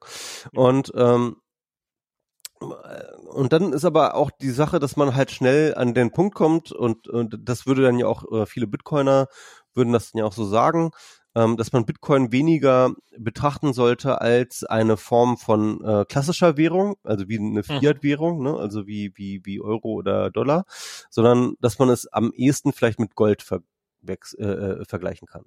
Und bei Gold ja. hat man ja tatsächlich ähm, ähm, tatsächlich ziemlich ähm, augenfällige ähm, ja, Parallelen. Also es ist halt sehr aufwendig abzubauen. Es ist halt ähm, sehr rar. Ähm, es gibt halt nur eine begrenzte Anzahl von Gold auf der Erde. Und mh, hm, aber gleichzeitig hat Gold auch praktisch keinen Nutzen. Also es gibt wenige Dinge, es gibt durchaus Dinge, aber es gibt relativ wenige Dinge, in denen Gold tatsächlich in einer ähm, sehr ähm, dezidiert produktiven Weise eingesetzt wird. Es gibt bestimmte Leitungen, die man kann man mit Gold machen, äh, wo, wo, wo Gold den richtigen Widerstand hat. Na, man braucht das in, in, in der Computer, in der Computerindustrie braucht man schon ein bisschen Gold, aber die, Goldreserven aber das ist genau, aber haben reichen lange, bei, lange aus. Genauso wie bei Bitcoin ist es reicht es nicht, den Wert von Gold zu erklären. Ne? Definitiv nicht. Und das heißt, äh, aber Gold hat da eben so, sozusagen so eine traditionellen ähm, zugeschriebenen Wert, ähm, der halt fast so eine Art von Naturalisierung erfahren hat. Also im Sinne von Leute ähm, also auch gerade so, so, so, so, so Libertäre, ähm, das ist interessant, ähm, äh, äh, äh, weisen Gold auch so eine Art von ähm, natürlichem Wert zu, als, als, als ob das so eine das, das finde ich, das finde ich irre, weil, ist, ja, ja. Ne? als ob so Wozu? eine natürliche Ressource von Wert ist und und und und äh, auch vor Bitcoin waren viele Libertäre hinterher zu sagen, äh, wir müssen ähm, äh, Währungen wieder an Goldstandard ähm, orientieren, ne? weil alles andere ist halt bescheuert so und weil, weil, weil nur Gold hat wirklich echt einen Wert, ja. Mhm. Und, und, warum auch immer, ja. So. Ja, ja. Also das ist so, aber so der, so der Narrativ, ja. Und ähm, aber, aber, Aber das da, lustig, da ich hab- strukturelle Ähnlichkeiten hat, also Bitcoin hat tatsächlich Ja. strukturelle Ähnlichkeiten mit Gold ähm, und und äh, macht das halt durchaus Sinn und und und und zeigt auch, dass diese Blase, auch wenn man jetzt sagen wird, das ist eine Blase, nicht unbedingt platzen muss. Denn Gold, die Goldblase ist ja auch nicht geplatzt, ja. Also beziehungsweise natürlich äh, hat Gold auch äh, ähm, äh, hoch äh, äh, Berg- und Talfahrten erlebt, keine Frage. Aber es ist halt nie in dem Sinne geplatzt, die Blase, so die Goldblase, ist nie geplatzt, so, ja. Ähm, Also sind definitiv schon Goldblasen geplatzt, ähm, aber es ist halt, es, es fällt halt nicht auf null. genau. Es ist halt nicht also so, es dass fällt es halt nie, es fällt, es, es fällt halt, sagen wir mal so mit Marx gesprochen, es, es fällt halt nie auf den Gebrauchswert, ja. Gold fällt halt nie auf seinen Gebrauchswert.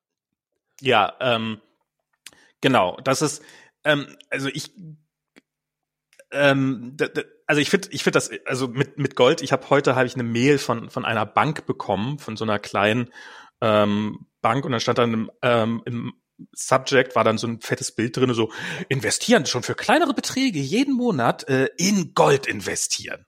So offensichtlich verkloppen die Banken gerade Gold äh, an ihre Kundschaft und äh, die gleichen Banken werden in wenigen Jahren selbstverständlich ihren Kunden Bitcoins andrehen. Ähm, gar keine Frage. Ähm, ich ich ich habe ich meine, es ist ja eine ganze Industrie. Es gibt ja so Focus Money. Das ist ja, äh, ich weiß nicht, so hier Stefan Negemeyer oder sowas hat dann auch regelmäßig mal irgendwelche Artikel, die halt so wo jede zweite Ausgabe darauf ist, warum man unbedingt jetzt ganz dringend in Gold investieren muss und so, warum das jetzt und das ist, ich finde das erstaunlich, das ist so ein so ein Landphänomen. Das ist also so, ich habe, ich, also die diese, das, äh, das war auch irgendeine kleine Kreissparkasse, von der ich da diese Mail gekriegt habe. Ähm, so in Berlin habe ich jetzt noch nicht mitbekommen, dass irgendjemand groß in den äh, äh, Goldhandel eingetreten ist, aber ich habe das schon mal, da war ich vor ein paar Jahren, war ich im Urlaub, wo dann irgendwie auf dem Dorf irgendwelche jetzt hier den, den Euro einlösen und dafür Gold ho äh, holen. Und ähm, also wo dann plötzlich mit Gold gehandelt wurde, ganz massiv. Und ich, ich frage, also ich gl glaube, dass das ja, keine Ahnung, woher kommt das? Das ist eine gute, also ich weiß, meine Tante zum Beispiel, ähm, die wollte immer, die wollte immer ihren eigenen Boden haben. Die wollte immer ein Grundstück haben und wenn man einen Boden hat, dann kann man auch im Zweifelsfall, wenn es hart auf hart kommt, kann man da auch irgendwas drauf anbauen und so und dann hat man was eigenes. Dann kann man Brunnen graben, dann Kann man auch keiner mehr vertreiben, so da hat man einfach einen Genau, Ort, genau. wo man, wo man geplaced ist, so ja, kann man verstehen, ne? Ja. Und ich frage mich, ob das mit dem Gold so quasi aus einem ähnlichen, so dieses, man hat Aktien nicht so ganz verstanden und man hat, man, man will aber seinen Wert erhalten. Ich habe bei Bitcoin und so bei diesem ganzen Krypto-Ding habe ich überhaupt das Gefühl, ich habe mich in, bei Reddit habe ich mich in irgendein Forum reingelesen, das habe ich mir jetzt auch abonniert und das sind irgendwelche so so Krypto-Leute und das sind, ich ich sag mal so, es gibt ähm, und das sind zum, zu meiner Überraschung, also so als ich dann mitgekriegt habe, um welche Summen es da geht. Ähm, man denkt ja immer so, okay, wenn da irgendwelche Bitcoin-Zocker sind oder irgendwelche Krypto-Zocker, dass es da Zehntausende oder Hunderttausende oder Millionen sind, die dann eingesetzt werden und die gibt's sicherlich auch. Aber die aller, allermeisten Leute, Musk die davon, halt, ja. Die, die, die da von ihren Erfolgen berichten. Also einer, der hat geschrieben, dass er, ja, jetzt hat er abkassiert und jetzt hat er 0,07 Ethereum hat er verkloppt und hat seine, seine ganze Familie davon zum Essen eingeladen und die haben ihm alle gratuliert, was für ein geiles Geschäft er gemacht hat und so und, und wie toll das alles ist und so. Und und ja, und, und sind alle ganz neidisch auf seinen riesigen Gewinn. Ich meine, was, was sind so 0,07 Ethereum wert? 120 Dollar. Also das ist, das Ja. sind, das ist jetzt keine Summe wegen der, also das sind, das sind oft, sind das, sind das jetzt keine reichen Leute, über, ganz im Gegenteil, sondern es sind, sind eher arme Leute und ich glaube, es sind so ähnlich, sind viele davon so ähnlich wie diese Game, GameStop Zocker hier mit dieser GameStop Aktie. Zocker. Ich glaube, das sind Leute, die, die intelligent genug sind, um zu wissen, dass man bei Lotterien nur abgezockt wird. Aber die, die, die wissen, dass, dass sie ökonomisch komplett abgehängt sind. Das sind Leute, also der, einer hat das auch regelrecht, also einer hat geschrieben, so warum er es scheiße findet, dass Elon Musk jetzt da einsteigt, dass der jetzt seine Kohle reinsteckt, so nach dem Motto, jetzt kommen die Milliardäre an, die nehmen uns unser Geld weg, Ähm, Elon Musk hat hm? Als ob das, das, das, äh, äh, das steigert doch total den, den Wert von. Nee, aber, aber sozusagen, die werden jetzt, die werden jetzt bestimmen, die werden jetzt die, die, die Regeln bestimmen zunehmend und das äh, halte ich für absolut wahrscheinlich. Und, ähm, und das war doch eigentlich the money for the people sozusagen. Und hat dann auch, ja, und, und hier, ähm, ich, äh, wie viele von uns arbeiten in Minimum Wage Job, also Mindest, äh, Mindestlohnjobs, wie viele von uns müssen zwei Jobs haben? Das sind halt Leute, die halt ähm, so mein Eindruck, sehr, sehr viele, die halt wissen, dass sie im Leben abgehängt sind und dass sie niemals eine Aussicht haben, finanziell irgendwie abgesichert zu werden und die halt die Hoffnung haben, mit diesem, dass, dass irgendeiner von ihren blöden Kryptowetten abgeht und ähm, sie am Ende deutlich besser dastehen als vorher. Das, mhm. sie stehen damit wahrscheinlich immer noch nicht besser da als, äh, als, als die meisten Durchschnitts- oder etwas Überdurchschnittsverdiener. Ähm, und, und das ist ein Punkt, den ich sehe, weil ich meine, ich verdiene genug, dass wenn ich was investiere, dass dann am Ende auch irgendwann mal was bei rumkommt. Aber wenn du tatsächlich irgendwie nur in der Lage bist, eben maximal ein paar hundert Dollar insgesamt zu investieren, nicht im Monat, sondern insgesamt, dann wirst du halt mit den meisten Anlageformen nichts verdienen können, außer du bist halt bereit zu zocken. Und dann zocken sie eben.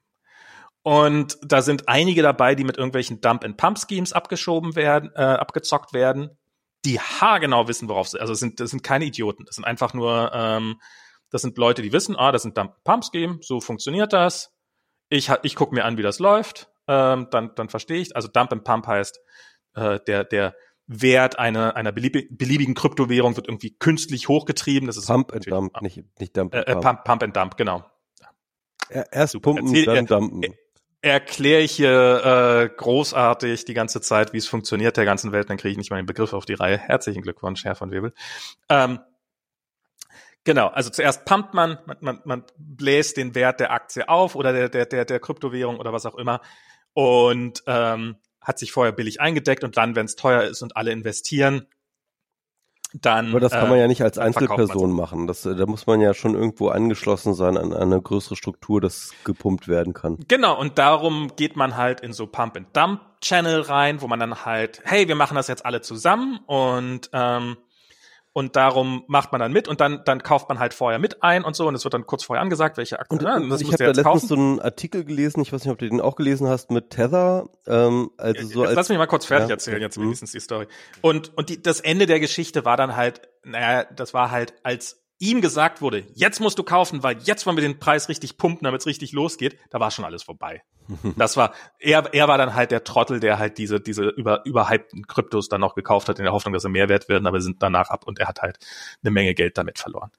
Ähm, und das, das, der war halt kein Idiot, der wusste das, aber der ist halt trotzdem drauf reingefallen. Das gibt's, gibt's halt massenhaft.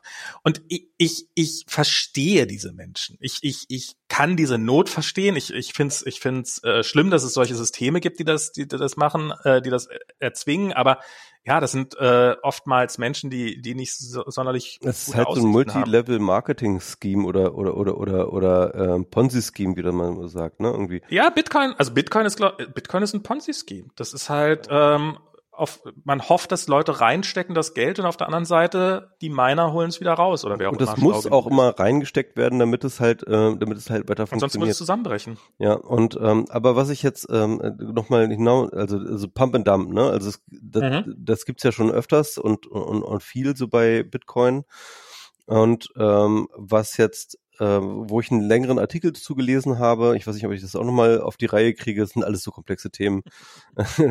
äh, und es ist immer so ein, so, so ein paar Wochen her, dass ich das so gelesen habe. Aber es gibt halt ähm, sozusagen ein Pump-and-Dump-Steam, das halt relativ äh, groß und populär ist. Und das ist eben die ähm, und das ist eben äh, äh, dieses Ding über Tether. Also Tether ist ja auch so eine Kryptowährung, die aber eben ein sogenannter Stablecoin ist. Das heißt, es ist halt mhm. gebunden an den Dollar. Mhm. Ähm, und äh, weil es eben ein Stablecoin ist, ist es halt so eine beliebte Einstiegswährung, ja, wo du halt einfach sozusagen eins zu eins einen Dollar in Tether umwandeln kannst und dann Na, eben die Geschichte damit, ist noch eine andere.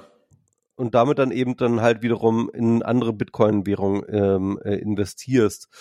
Und die, der Punkt aber, äh, und das ist das, was dieser Artikel dann halt sozusagen gesagt hat, ähm, diese, diese Währungsdeckung von Tether auf Dollar, die ist halt rein behauptet, ja. Also es gibt hm. halt wirklich, es ist halt super, in, äh, äh, super intransparent. Und ähm, im Endeffekt ist das ja so sozusagen, Tether verspricht dir, ähm, dass du halt dein Tether immer wiederum auch in, in, einen, äh, in, in, in Dollar zurückverwandeln kannst, wann immer du einen Dollar in Tether verwandelt hast.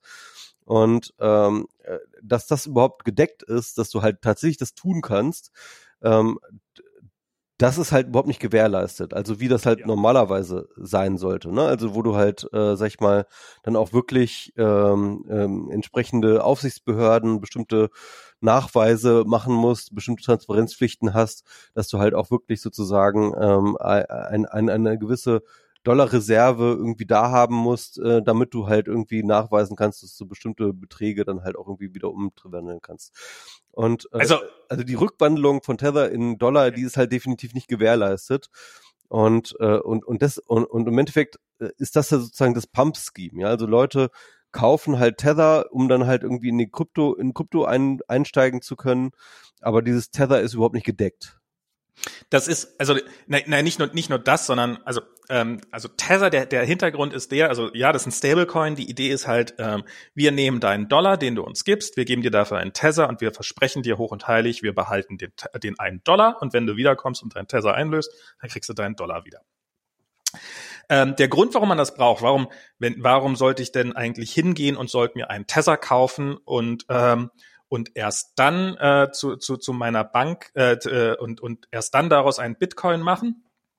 Der Grund dafür ist, dass halt die meisten Bitcoin-Börsen ähm, können keine Dollar annehmen, weil die ähm, weil die ähm, äh, ähm, ja weil weil du brauchst halt brauchst musst halt in den USA du musst halt in den USA ansässig sein dafür oder halt in irgendeinem Land was Beziehungen zu den USA hast du musst halt dich an ziemlich harte Auflagen halten wie Know Your Customer. Also du musst halt, äh, du bist, du bist quasi in gleichen Regeln Gesetze und so weiter, ja. Genau. Du, du bist halt bestimmten Regeln unterworfen, die, die halt äh, und die für Banken gelten und die gelten für dich auch. Es gibt andere, ähm, äh, es gibt Börsen, die machen das, die gehen durch diesen, durch diesen äh, Zug durch. Ich glaube, Coinbase ist so eine. Die haben diverse Geldhandelslizenzen und sowas von quasi allen US-Bundesstaaten und so und dürfen überall handeln.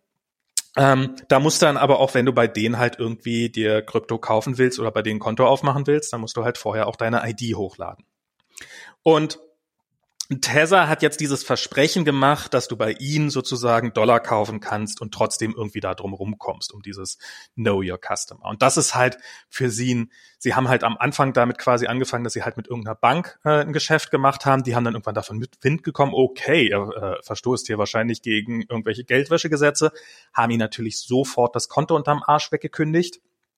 Dann haben sie halt das nächste Bankkonto aufgemacht mit der nächsten Bank. Irgendwann ist das dann wieder aufgeflogen. Irgendwann hatten sie halt alle Banken mal mehr oder weniger durch. Äh, also irgendwann wollte halt keiner mehr mit ihnen Geschäfte machen.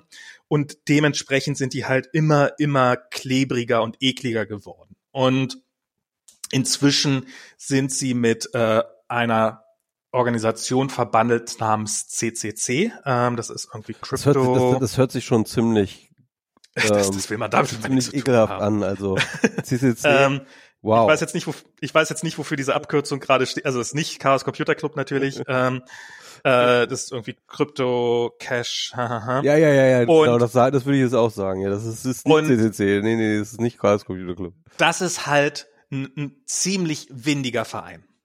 Ähm, da gibt's die, die, die sagen halt auch, die, also die, die verwalten halt auch das Geld für Tether. Und Tether hat das dann oftmals gar nicht selber. Und das ist dann halt so, dass die ähm, irgendwie sagen halt, ja, ähm, hier, wir schicken euch einen Kunden vorbei, der überweist euch 100 Dollar, äh, bewahrt das mal auf, das Geld für uns. Okay, mach mal, mach mal. Okay. Und ähm, Tesla weiß das selber nicht so genau, wie viel Geld da eigentlich bei denen ist. Jetzt gab das mal einen Fall, dass ähm, von einem dieser Banken, mit der sie zusammengearbeitet haben, oder dieser Organisation, Banken sind es ja nicht mal mehr, ähm, denen sind halt Geldwäsche nachgewiesen oder hat die Staatsanwaltschaft hat die mal eben die Konten eingefloren. Da hatte halt Tesla dann für eine gewisse Zeit lang keine Konten.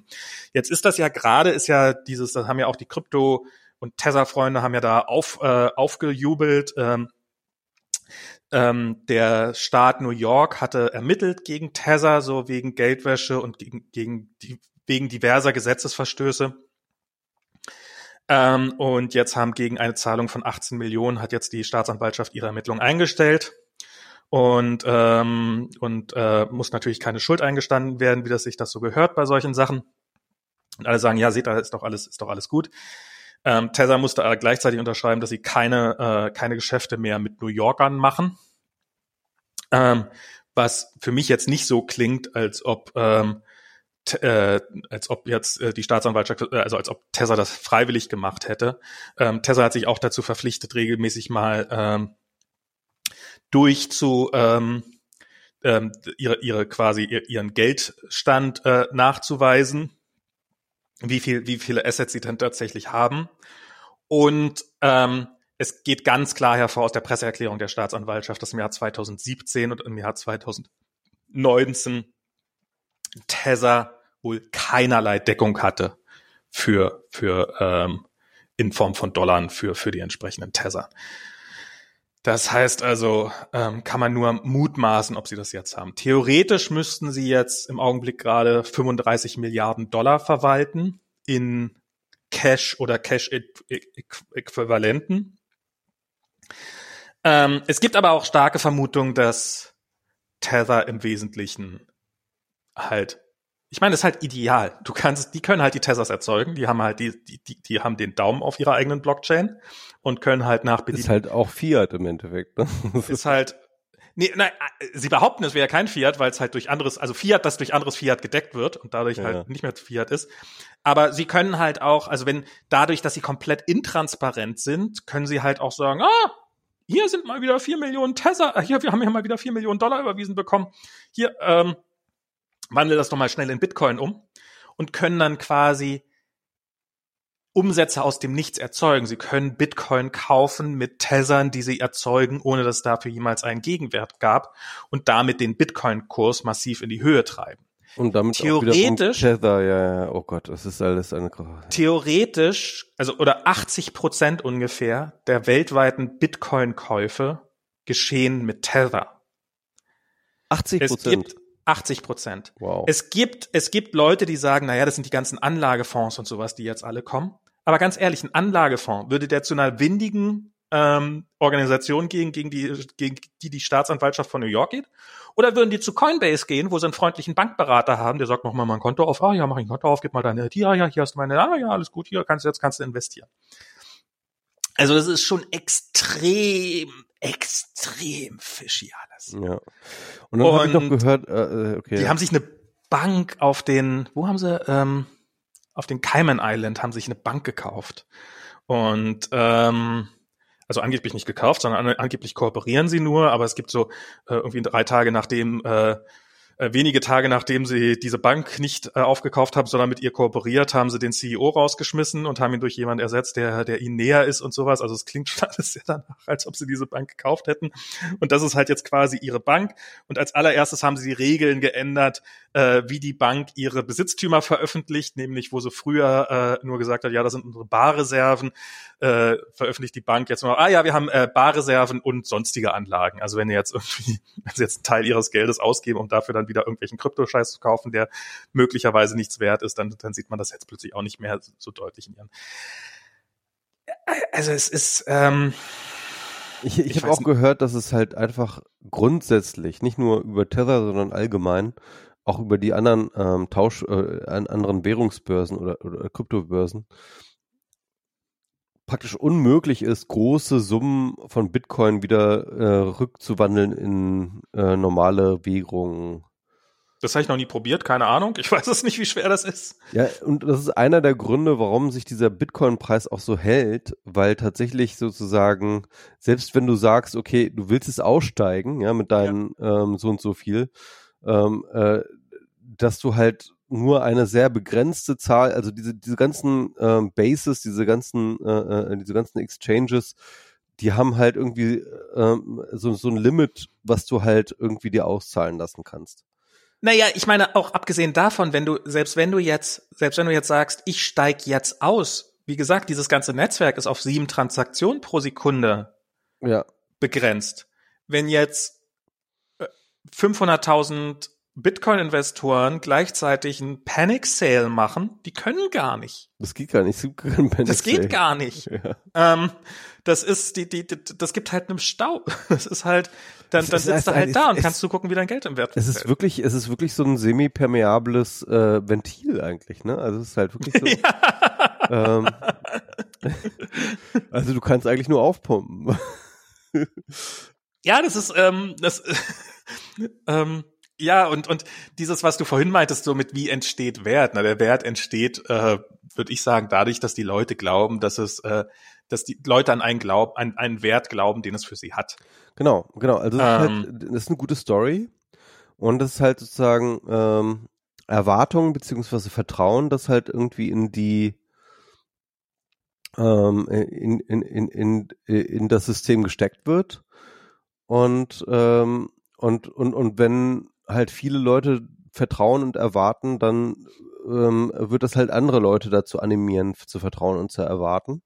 Und ähm, ja, Naja, es ist, es ist auch dieses Narrativ, was ja auch von den, von den, sag ich mal den Begriff Narrativ, heute ist schon gekommen, das von den, von, von, von den Krypto-Anhängern verkauft wird, ist ja auch immer dieses, also das erste, was dir, äh, was dir jeder Krypto-Fanboy an den Kopf wirft, wenn er nicht mehr weiter weiß, ist, have fun staying poor. Ja, genau. Das ist. Ähm, Habe ich schon so oft gehört. Das ist geil. das ist so, wie Und, oft mir und das ja, ich hab von Senkur, äh, danke. Ähm, aber, aber es ist halt, es ist halt dieses, ähm, ja, du bleibst halt arm. Naja, wir werden alle reich, du bleibst arm. Und es ist halt dieses, diese, diese ständige Erzählung davon, dass halt die Chance besteht, dass das Ganze explodiert und dass du unfassbar reich wirst. Und was ist, wenn du nicht unfassbar, naja, dann, was ist, wenn es nicht klappt? Naja, dann hast du halt ein paar hundert verloren. Ach, egal, wie, wie, wie wichtig ist es schon. Und insofern ist es schon, hat schon was von einer Lotterie. Also, weil, ähm, ich, ich habe neulich so ein, so ein Half as Interesting Video gesehen zu dem Thema, dass halt Leute, wenn du halt jemanden sagst, ähm, möchtest du fünf Dollar haben oder äh, ich gebe dir fünf Dollar oder du kriegst eine 80-prozentige Wahrscheinlichkeit auf 6,50 Dollar. Was nimmst du? Sagen die meisten Leute fünf Dollar. Ähm, wenn du aber den gleichen Leuten sagst, ich gebe dir fünf Dollar oder eine äh, zweiprozentige Chance auf auf 100 Dollar, ich äh, habe die Mathe jetzt, die Mathematik jetzt gerade nicht im Kopf, dann sind plötzlich viel mehr Leute bereit zu sagen, ja, okay, dann, dann, dann, dann spiele ich. 100 Dollar sind doch, also ja, scheiße, dann habe ich zwar, wahrscheinlich kriege ich wahrscheinlich gar nichts, aber hey, die Chance auf 500 Dollar. Auch wenn die, auch wenn die, ähm, die Chancen absolut gleich sind, Mhm. weil wir halt so gepolt sind, dass wir halt, ähm, wenn wir schon ein Risiko eingehen, dann muss es sich wenigstens lohnen. Und wir, wir wählen im Zweifelsfall immer das aufregende, sehr unwahrscheinliche als die spannende relative Sicherheit. Und, und ich meine, du könntest jetzt dein Geld nehmen und in relativ langweilige Anlagefonds, Indexfonds investieren, wo es halt langsam und stetig vor sich hin wächst und hin und wieder auch mal zusammenfällt und dann wieder wächst und so. Oder du kannst halt was Aufregendes machen und kannst halt in Krypto investieren, wo halt wahrscheinlich bist du alles los, aber es kann auch sein, dass es sich verhundertfacht. Ja. Und dann sind aus deinen 100 Dollar plötzlich 10.000 geworden. Und schwuppdiwupp. Und ich muss ja Ähm, einfach mal, und ich muss einfach mal sagen, ich habe ja 2011 einen- meinen ersten Blogpost über Bitcoin geschrieben. Und Ja. da habe ich halt geschrieben, ähm, ja, das ist ein spannendes Projekt. Ähm, interessant äh, wird es, wenn es irgendwie über eine Milliarde Umsatz kommt. Ähm, und äh, da das Ding aber halt äh, von vornherein begrenzt ist, wird es eine deflationäre Währung sein. Das heißt, sie wird äh, auf jeden Fall im Wert steigen. Ähm, damals äh, äh, zu, äh, äh, war der Bitcoin-Preis noch unter einen Dollar, also ein, unter einen Euro auch. Nee, irgendjemand, irgendjemand hat mir das jetzt gerade, ich habe nämlich auch 2011 das erste Mal über Bitcoin berichtet äh, und irgendjemand, ich habe mich wie gesagt auf Twitter mit irgendwelchen Leuten rumgeprügelt und irgendjemand hat davon dann raus, ra rausgesucht, wann ich denn mal über Bitcoin geschrieben habe, das ist ja schon 2011 und die hatte, oh, damals hat, damals hat ein Bitcoin kaum mehr als 10 Dollar gekostet. Nee, nee, nee, nee, nee, also wirklich, also, Also ich habe das war der Preis, den der rausgesucht hatte. Ich gehe jetzt mal davon aus, dass er auch nach, obwohl ich weiß nicht. also also an, an, an dem Einige von denen haben sich im Nachhinein auch als sehr, sehr recherchefaul herausgestellt. Also, also ich, ich weiß noch, dass ich auf jeden Fall zu einem einem Zeitpunkt gemacht habe, wo es unter einen Dollar war. Oder, oder ungefähr, und, und ungefähr bei einen, einen Euro oder so. Ja, und ja. also, also, ich, ich weiß noch, ähm, es gibt dann auch, es gibt dann noch so ein, so ein ähm, Tweet, der ging, so ein Tweet-Screenshot, der ging letztens rum, irgendwie mit so, so einem Typen, ähm, der ähm, 2013 oder so seine äh, sich darüber beschwert hat, dass er seine für 0,6 Dollar gekauften Bitcoins, irgendwie Hunderte, ja, irgendwie Mhm. äh, bei äh, schon zwei Dollar irgendwas runterge äh, äh, ra äh, rausgehauen hat und sich jetzt ärgert, weil die jetzt schon bei Klar. sechs Dollar sind oder sowas. Also, Wir können ähm, Ich ja, meine, dass dieses Spielchen, aber, aber ja, genau solche Gedanken sind, die es halt, äh, die es, die es, die es halt die Leute rumtreiben. Ja, so, das ist- dieser und Gedanke. das, äh, Und ich meine, die Chance besteht jetzt, fertig, stell, ne? stell dir vor, die, Ja. die gleiche Geschichte, die Geschichte, die immer erzählt wird in diesen Foren, ist, wir stehen ganz am Anfang.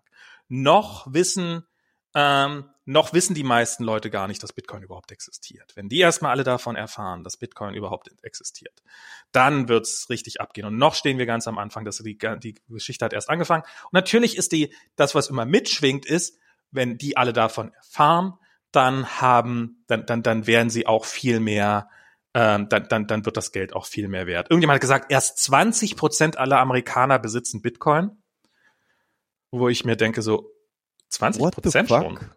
20 Prozent? Ich, die, also zum einen hätte ich gerne mal für diese Statistik irgendeine Form von Beleg, weil äh, ich weiß jetzt. Äh, ähm, und zum zweiten, hm, 20 Prozent, da ist die Sättigung nicht mehr allzu weit weg. Ehrlich sollte man meinen, sollte man meinen, ja. Ähm, also klar, die gleichen Leute, die schon welche haben, können dann sich immer noch mehr kaufen. Aber ähm, also ewig geht dieses Spiel nicht mehr, wenn diese Zahlen tatsächlich stimmen. Ähm, äh, äh, äh, ja, also das ist, das, das ist, äh, das ist, glaube ich, und, und daher kommt der Wert. Der Wert ist der gleiche wie bei einem Lotto-Ticket. Vielleicht, äh, wobei die Leute halt wissen, dass sie bei einem Lotto, also jeder weiß. Aber der Lotto, aber die Lottoziehung ist halt irgendwann und dann hast du halt verloren oder du hast nicht verloren. Und das ist halt bei Bitcoin ja nie der Fall. Und, Nein, und die das- Leute wissen, die Leute wissen, dass eine Lotterie, dass man immer weniger ausgeschüttet bekommt, als man am Anfang reingesteckt hat. Also dass halt, äh, dass die halt weniger Geld auszahlen, als sie am Anfang reingesteckt haben. Wohingegen bei ähm, bei bei diesen ganzen Krypto, da sind ja Leute wirklich reich mit geworden schon. Also im Endeffekt wird wird trotzdem weniger ausgeschüttet, als reingesteckt worden ist, aber es ist halt über ein, es hat ein sehr langfristiges Lotto-Ticket. ja. Ähm, Aber und ja, Also, Aber also, ich- also ich, ich, ich würde auch sagen, ähm, ich glaube, Bitcoin ist auch selber nur Symptom einer viel grundlegenderen Krise, kann man sagen, vielleicht des Kapitalismus oder so. mhm. Ähm, ähm, und, und, Ja, und, und da auch, sollten wir vielleicht auch mal nicht. ganz kurz auf, ähm, auf, äh, auf die GameStop-Geschichte auch eingehen. Mhm. Ähm, weil, weil ich finde, dass, dass da gibt's ja auch durchaus einige Parallelen. Ne? Also Ja, das, ja. Hat, das hattest du ja auch schon angedeutet. Ähm, also jetzt gibt es halt einfach sozusagen jetzt diesen, diesen Run auf Aktien, der jetzt eben durch solche neuen äh, Plattformen wie zum Beispiel Robinhood und, äh, äh, und, und andere ähnliche äh, Plattformen ähm, äh, angestoßen worden ist und äh, und und äh, es gibt dann ja auch diese Narrative von wegen, wir haben jetzt die Pandemie und äh, Leute ähm, sitzen halt zu Hause, haben nichts Besseres zu tun. Gleichzeitig sparen sie wahrscheinlich auch ein bisschen Geld, weil sie halt nicht mehr in Restaurants gehen und nicht mehr irgendwie ihr Geld sonst wo ausgeben, äh, wenn, während sie Homeoffice machen, sondern ähm, äh, haben da jetzt irgendwie so ein bisschen Spielgeld über und äh, äh, die packen das jetzt halt einfach irgendwie in den Finanzmarkt und damit äh, spekulieren die jetzt einfach rum, stecken es in Krypto und, und, und eben irgendwie zum Beispiel in GameStop-Aktien irgendwie, weil sie dort in diesem Reddit-Forum gelesen haben, dass das jetzt irgendwie total abgeht und äh, Heidewitzka und so weiter und so fort. Ähm, ähm, das Ganze reiht sich aber natürlich auch ein in ein, sag ich mal, viel längerfristiges, größeres Narrativ, ähm, das wir halt schon länger beobachten und äh, das halt zum Beispiel auch ein Treiber der Immobilienpreise ist. Ne? Also wir haben momentan ähm, ja schon seit Jahren einen äh, eine Niedrigzinspolitik, sowohl in den USA als auch in Europa als auch in verschiedenen anderen Teilen der Welt, ähm, wo es relativ günstig oder, oder super günstig eigentlich ist, ähm, sich Kapital zu leihen an den Kapitalmärkten, an bei den bei den Zentralbanken und so weiter. Ähm, und ähm, wo dieses Geld aber gleichzeitig nach Renditemöglichkeiten sucht. Also, also diese, ähm, diese Geldflüsse, die momentan überall herumschwirren, die nach Renditemöglichkeiten suchen.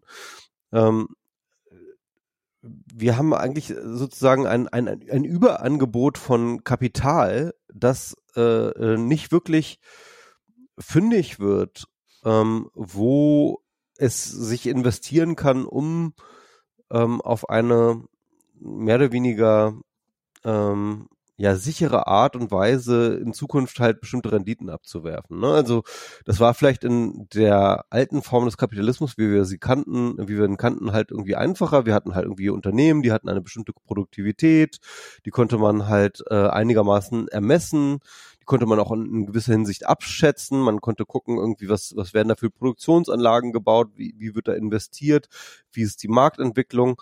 Und, ähm, und, und, und, und irgendwie war das wahrscheinlich auch irgendwie auch alles so ein bisschen abschätzbarer. Und heutzutage ähm, wirkt alles viel volatiler. Also wir haben wahnsinnig große Umbrüche. Ne? Also wir hatten das gerade schon besprochen, irgendwie, äh, wie sich jetzt beispielsweise die, die Automobilindustrie transformiert. Wir sehen Transformation auf den Energiemärkten, wir sehen Transformation auf ähm, verschiedenen anderen Märkten. Wir haben dann plötzlich neue Player, wie eben zum Beispiel ähm, äh, Bitcoin. Aber natürlich auch ähm, äh, die gesamte IT-Industrie, die halt momentan ähm, immer noch der Garant war für die wenigen Orte, an denen große ähm, äh, ich sag mal, ich, sag ich mal, ähm, Investitions-Return äh, on Investment äh, äh, garantiert wurden. Ne? Irgendwie, wenn man sein Geld in Tech investiert hatte, dann hatte man halt immer noch irgendwie äh, wirklich gute Renditen.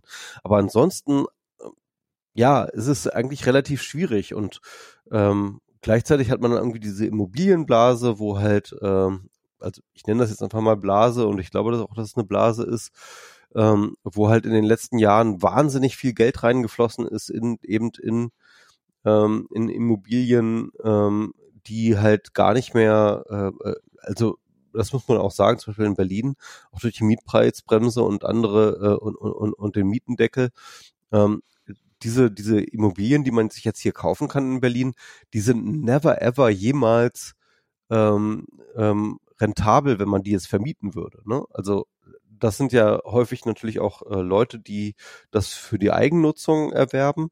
Aber wenn man das jetzt so, sag ich mal, ähm, mit den momentanen Preisen vermieten würde, würde man niemals ähm, das Geld wieder reinholen, das man da irgendwie investiert hat. Das sind ja teilweise mittlerweile eine halbe Million Euro, die man da in, äh, für eine, für eine, sag ich mal, sehr bescheidene Wohnung investieren muss. Und ähm, ja, wo man dann halt irgendwie, keine Ahnung. Also wir gucken uns ja um nach Immobilien und wenn du was für eine halbe Million hast, dann her damit. Das ist, ähm, das ist wirklich, ja. Ja, also, ähm, also ich sag mal so vor, ähm, ich, ich kenne halt noch Leute, die halt für eine halbe Million ge gekauft haben. Das ist jetzt aber auch schon wieder äh, drei Jahre her. Ja, ja, das damals ging das vielleicht noch, ja. aber jetzt. Äh, und also, ich meine, das muss man sich ja überlegen. Ne? Also vor drei Jahren konnte man noch für eine halbe Million kaufen ich weiß noch, ähm, ähm, hier ein Kumpel von mir, der hat halt 2010 gekauft. Der hat halt richtig krasse, geile Wohnungen noch damals für ähm, unter, unter 100.000 gekauft. Ne? Herzlichen Glückwunsch. Ähm. Ja, und ähm, also, also das, das, das, das explodiert gerade überall und, und, und, und deswegen würde ich auch sagen, solche Sachen wie Bitcoin, aber auch eben ähm, diese GameStop-Geschichten, das sind alles so Symptome eines insgesamt komplett außer Rand und Band geratenen Finanzkapitalismus. Naja, also äh, jetzt jetzt wieder widersprechen wir uns gerade relativ direkt, äh, weil, weil ich habe vorhin gesagt, dass es äh, bei dieser GameStop-Sache und ich glaube, das waren auch sehr sehr viele dabei. Ich meine, die die ähm, die Fonds und sowas haben sich natürlich auch äh, doof und dämlich äh, verdient daran, also einige, die die nicht dran pleite gegangen sind, aber das das das waren schon kleine Zocker, die das gemacht haben. Das ist schon ähm, das, also es gibt halt, es gibt halt diese. Das widerspricht sich ja gar nicht, ne? Also. Naja, aber, aber es sind äh, arme Leute. tendenziell ja, arm, eher arme Leute, also also zumindest halt keine ähm, äh, äh keine Großinvestoren. Äh, also, also tatsächlich also teilweise ja Leute, von Retail äh, Retail Investors und so. Ne? Ja, also es sind es sind relativ viele. Also es gibt wohl viele, die sagen, dass jetzt gerade auch dieses ganze GameStop und dieses dieses Krypto kommt daher, die Leute sitzen zu Hause, ja. sie haben nichts zu tun. Das hatte ich schon. Wegen Corona. Ähm, sie haben Geldprobleme wegen Corona und ähm, sie probieren darum ein bisschen zu zocken. Und diese Stories von den Leuten, die es damit schaffen, halt mit mit jetzt mit ein bisschen Kryptogezocke ihre Schulden, die sie aufnehmen mussten, weil sie ähm, weil sie weil sie keinen Job hatten, wieder zurückzuzahlen und dergleichen mehr, gibt's auch echt einige. Und man muss sich halt man muss sich halt äh, um, um da ein bisschen Erfolg zu haben, muss man sich tatsächlich sehr sehr gut reinlesen. Und das sind Leute, die die teilweise tatsächlich ihre ihre ähm, diese Schecks, die es jetzt hin und wieder mal gibt, diese, diese, also diese 2000 Dollar oder sowas, die du vom Staat kriegst dafür, sozusagen diese ähm, ähm, Support-Checks hier, äh, Corona für, für den jeder kriegt, die, die werden direkt in irgendwie sowas, weil mit den 2000 Dollar, ja, okay, damit kann ich vielleicht die Mieten für die letzten zwei Monate zurückzahlen, aber nicht für die, das letzte halbe Jahr, was ich schulde. Also investiere ich die Kohle lieber, hoffe drauf, dass ich Glück habe und dann wird es schon funktionieren und dann kann ich vielleicht meine ganzen Schulden zurückzahlen oder sowas. Das scheint relativ weit verbreitet zu sein. Aber ja, ich glaube, diese, diese, diese, diese Geschichte von, es gibt Leute, also es gibt, wir haben ein so konzentriertes Geld inzwischen, also dass das Kapital bei so wenigen und der Reichtum bei so wenigen Leuten konzentriert ist, dass diese Leute halt nicht mehr wissen, worin sie überhaupt noch investieren sollen, weil es halt keine interessanten Investitionen mehr gibt. Wohingegen die Leute, die halt mit diesem Geld sehr wohl was anfangen könnten und ihnen Konsum stecken könnten und dafür sorgen können, dass die Wirtschaft wieder angekurbelt wird und dass wieder Unternehmen entstehen, die mit diesem Geld äh, die die Gewinne produzieren könnten, die haben halt einfach nicht das Geld dafür. Und das ist ähm, Bitcoin wird daran nichts verbessern. das wird es nur schlimmer machen. Aber äh, ja, ja, Und, und, und ich glaube, ich frage mich halt, wo das halt alles hingeht. Also ich meine, das sind jetzt alles so auch aufgepumpte ähm, Investitionsmöglichkeiten, die aus einem Mangel an alternativen Investitionsmöglichkeiten eigentlich entstanden sind, ähm, die aber halt nichts Produ Produktives mehr in der Gesellschaft vollziehen. Ne? Also da, da passiert ja nichts was irgendjemandem irgendeinen Wert schafft, der, der ihm irgendwas wert ist und so. Und ähm, also ich, Na doch, wir haben auch, also gerade Digitalisierung hat auch gigantische ähm, gigantische Sach, also äh, Rentabilitierungs, also dass das äh, halt, dass halt Sachen effizienter geworden sind und dadurch billiger geworden sind. Ich meine, so die ganzen, ähm, das Finanzwesen zum Beispiel, das hat's ja einmal komplett umge, um, äh, umgewirbelt. Das ich weiß nicht, wo das, wo das in, äh, effizienter geworden ist, ehrlich gesagt. Also ich habe das Gefühl, dass es eher viel mehr Mitesser gibt, die jetzt noch irgendwie ähm, an verschiedensten Stellen irgendwie äh, äh was ab, ablurken. Wann warst du das letzte Mal in einer Bank, um irgendwie Geld zu überweisen oder sich beraten zu lassen oder irgendwie Geld abzuhoben oder einzuzahlen oder Kontoauszüge zu holen oder sowas? Die haben da schon, die haben da schon relativ früh angefangen, das Ganze. Sie haben ein bisschen Personal eingesperrt, ja, keine Frage. Sie haben, sie haben Personal eingespart, sie haben Geschäfte, sie haben, sie haben Filialen eingespart. Ja, Keine, das, das, das, das, sind die einzigen Kosten, die sie haben. Ähm, und Banken, die halt sowas wie N26, die halt so eine rein digitale Bank sind, das geht halt durch die Decke. Ich meine, es gab einen Zeitpunkt, ich weiß nicht, ob das immer noch der Fall ist, da war N26 ein Viertel so viel wert wie die Deutsche Bank. Hm. Und äh, das ist jetzt zehn Jahre her oder 15 Jahre, da war äh, die Deutsche Bank, die, also das ist, ist auch Schuld der Deutschen Bank. Die haben halt auch einfach äh, gigantische Skandale gehabt und gigantisch Geld verloren und so weiter und so fort. Also ist jetzt äh, nicht so einseitig. Aber äh, waren die letzten, die noch Trump Geld geliehen haben und so, ja. Waren die letzten, die noch Trump Geld geliehen haben. Ähm, aber, aber das ist so ein Bereich. Ich habe so, ich, ich meine so, so dieses, so dieses bei Amazon einkaufen, was, was ich so, was, was, der Gedanke ist so weit weg. Also es ist, ich habe neulich habe ich eine sowas Simples wie eine Schuhbürste gebraucht und ähm, und dann habe ich halt, ah, wir, wir haben gar keine Schuhbürste. Ah, wir bräuchten mal eine Schuhbürste. Amazon, klack, Schuhbürste, 3,50 Euro, zack, bestellt kann man vergessen.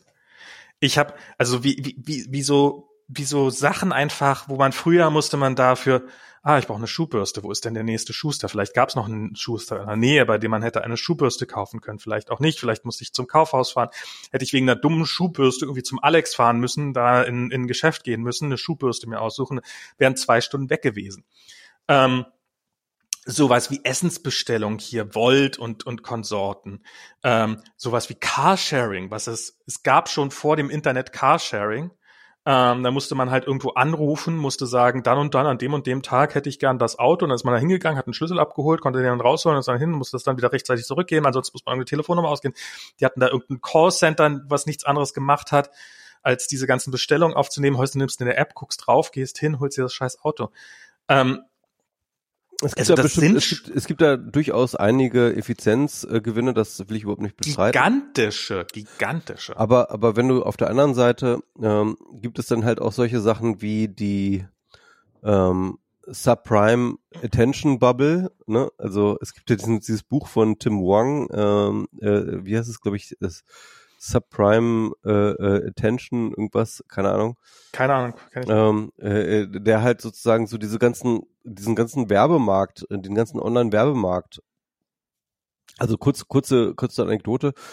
Ähm, der äh, Uber wurde 2017 darauf hingewiesen, dass äh, äh, von, von diesen Sleeping Giants, die kennst du wahrscheinlich, so. diese, diese NGO, die ähm, guckt halt immer, ähm, welche Unternehmen werben eigentlich so bei, bei, bei Right-Wing Media Sites, okay. Hm. ne, irgendwie und, und äh, geben denen dann sozusagen Bescheid. Die haben halt festgestellt, dass Uber ähm, ziemlich viel Bannerwerbung auf Breitbart mhm. schaltet, so. Und dann haben sie halt 2017 halt äh, Uber Bescheid gegeben, hier, pass mal auf, ähm, äh, eure Werbung läuft halt hier auf Breitbart und auf anderen Right-Wing Media und ähm, das haben die ja meistens gar nicht unter Kontrolle. Das sind ja irgendwelche Werbeagenturen oder Werbenetzwerke, die das halt für die machen. Und ähm, äh, Uber hat daraufhin halt ähm, ähm, äh, diese, diese Werbung gestoppt äh, in, in Höhe von 15 Millionen Dollar. Mhm. Und daraufhin ähm, haben sie dann halt evaluiert, äh, was hat, was haben diese, diese Einsparung von 15 Millionen Dollar an Werbung ähm, äh, äh, macht das irgendwie einen Unterschied auf den Umsatz und auf die äh, Anzahl der, der, der, der, der, der, der, der Fahrten? Und tatsächlich war kein Unterschied da. Mhm. Und dann haben sie halt gesagt, okay, dann gucken wir mal weiter und haben halt einfach mal zwei Drittel ihres gesamten Online-Werbebudgets geslasht. 150 Milli Millionen. haben sie einfach mal ähm, äh, nicht, nicht investiert, haben dann geguckt, oh, hat immer noch keine Auswirkung. also mhm. null. Keine, keine, keine messbaren Auswirkungen. Und äh, jetzt äh, verklagen sie diese Ad Networks of Fraud. Geschichten. Ja, also das also, ist also Big gibt, Fraud viele, und so. Das ist es, es gibt viele, es gibt viele solche Beispiele, viele, ja, ja. sehr, sehr viele. Ähm, also eBay hat 2013 schon ähm, äh, mal einfach testweise auf, auf, äh, auf Initiative eines Ökonomen, der sie mal dazu be bewegt hat, halt einfach mal ihre komplette Google Ads Werbung einfach mal eingestellt mhm. ja, die sie halt sonst immer gestaltet haben. Und haben auch keinen Unterschied festgestellt. Also null. Zero.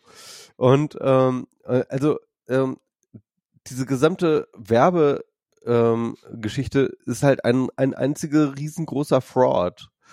Und das ist das ist ganz massiv. Das ist ja auch, ich meine, diese diese Werbebanner, die irgendwie äh, die uns tracken die ganze Zeit über Jahren, die die tracken auch uns. Aber ein ganz wesentlicher Teil davon ist auch, dass so ein Werbebanner, während er ausgespielt wird, also die zum Beispiel gucken teilweise die Werbebanner, welche anderen Geräte sind noch in deinem Netzwerk unterwegs. Und ähm, das geht auch sehr stark darum zu gucken, bin ich jetzt gerade in irgendeiner Clickfarm und ähm, eigentlich ist das eine Fraud-Werbeanzeige, in die ich gerade, die ich gerade reinrenne, weil die, weil es quasi unmöglich ist, das festzustellen äh, und darum probieren sie es auf diese Arten und Weise ja. herauszufinden. Ja, das ist äh, klar, das ist ähm, das ist unglaublich und ähm, und und und und dieser Wong ähm, äh, der sagt halt irgendwie, dass das ist halt eine Blase, die wird halt platzen. Das ist halt die Intention to Prime Bubble, ja, irgendwie äh, ähnlich, ja, ähnlich, ähnlich, ähnlich wie die, ähnlich wie die, ähm, ähnlich wie die äh, Mortgage äh, Supreme Bubble 2007. Ähm, und ja, also ähm, also ich sehe da halt auch eine ganze Menge Quatsch einfach. Also so ganz ganz kurz äh, Side Note, so viel zum Surveillance Capitalism, ja, der halt uns alle manipuliert, wie wir äh, also wer wer die zu Na klar manipuliert er uns. Ich meine, das ist ich ich meine, das ist ich ich glaube, das ist ich meine, der Sinn von Werbung ist es einen zu manipulieren. Das ja. ist der ganze Punkt dabei. Nur es ähm, ist nicht wahnsinnig effektiv es ist ähm, die die es es kann halt nicht beliebig effizient sein, außer sie verkaufen Heroin. Also das ist ähm, oder verschenken es erstmal und verkaufen es ja danach. Das, du kannst halt nur so und so viel Geld ausgeben. Und äh, wenn du nicht mehr hast, dann, dann, dann stumpfst du halt ab gegen die Werbung. Das ist natürlich auch ganz, ganz normal. Ja, Menschen ähm, stumpfen ab gegen Werbung. Das ist einfach äh, ein psychologisch erwiesener Fakt. Was, was, man hat ja gar keine andere Wahl. Was will man denn machen? Ja. Man kann ja nicht alles kaufen. Also ich ja. meine, ähm, also du vielleicht schon, aber. Ich kaufe auch alles, aber dann ist ja auch alles weg. Also ist ja. ja kann ich ja praktisch nichts mehr kaufen. Genau. Ist ja nichts mehr übrig. Ja, dann was, schon ist die Werbung totaler Quatsch für dich. Nein, also es ist, aber das ist, äh, ja, das ist, äh, das ist alles, äh, was wollte ich jetzt sagen? Ich weiß nicht mehr, was ich Bullshit. sagen wollte. Alles, ja, aber es ist, ich meine, bei, bei, bei Fernsehwerbung und Zeitungswerbung und so, so dieses, ähnlich, wie, ja. wie, ich, also da ist es halt anders genauso schlimm, glaube ich. Irgendjemand, halt, irgendjemand hat das mal so schön äh, gesagt, irgendwie, ähm, ich weiß, dass 50 Prozent meiner Werbeeinnahmen, äh, die ich, die, äh, äh, äh, Ausgaben, die ich für Werbung mache, dass die aus dem, Fe aus dem Fenster rausgeschmissen sind. Ich weiß nur nicht, welche 50 Prozent. Genau, ich glaube, ich bilde mir ein, das war Henry Ford, aber ich glaube, Henry Ford werden so viele Sachen zuges äh, zugesagt, zugesprochen. Ähm, ja, das ist so klar, bei, bei man weiß es halt nicht. Ne? Ich meine, bauen halt, sind halt schöne Geschichten, auf denen die Leute dann irgendwas aufbauen und dann irgendwelche Gesch äh, irgendwas erzählen. Ach ja.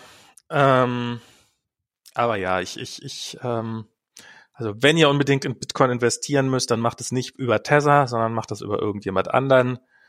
Besser noch investiert nicht in Bitcoin.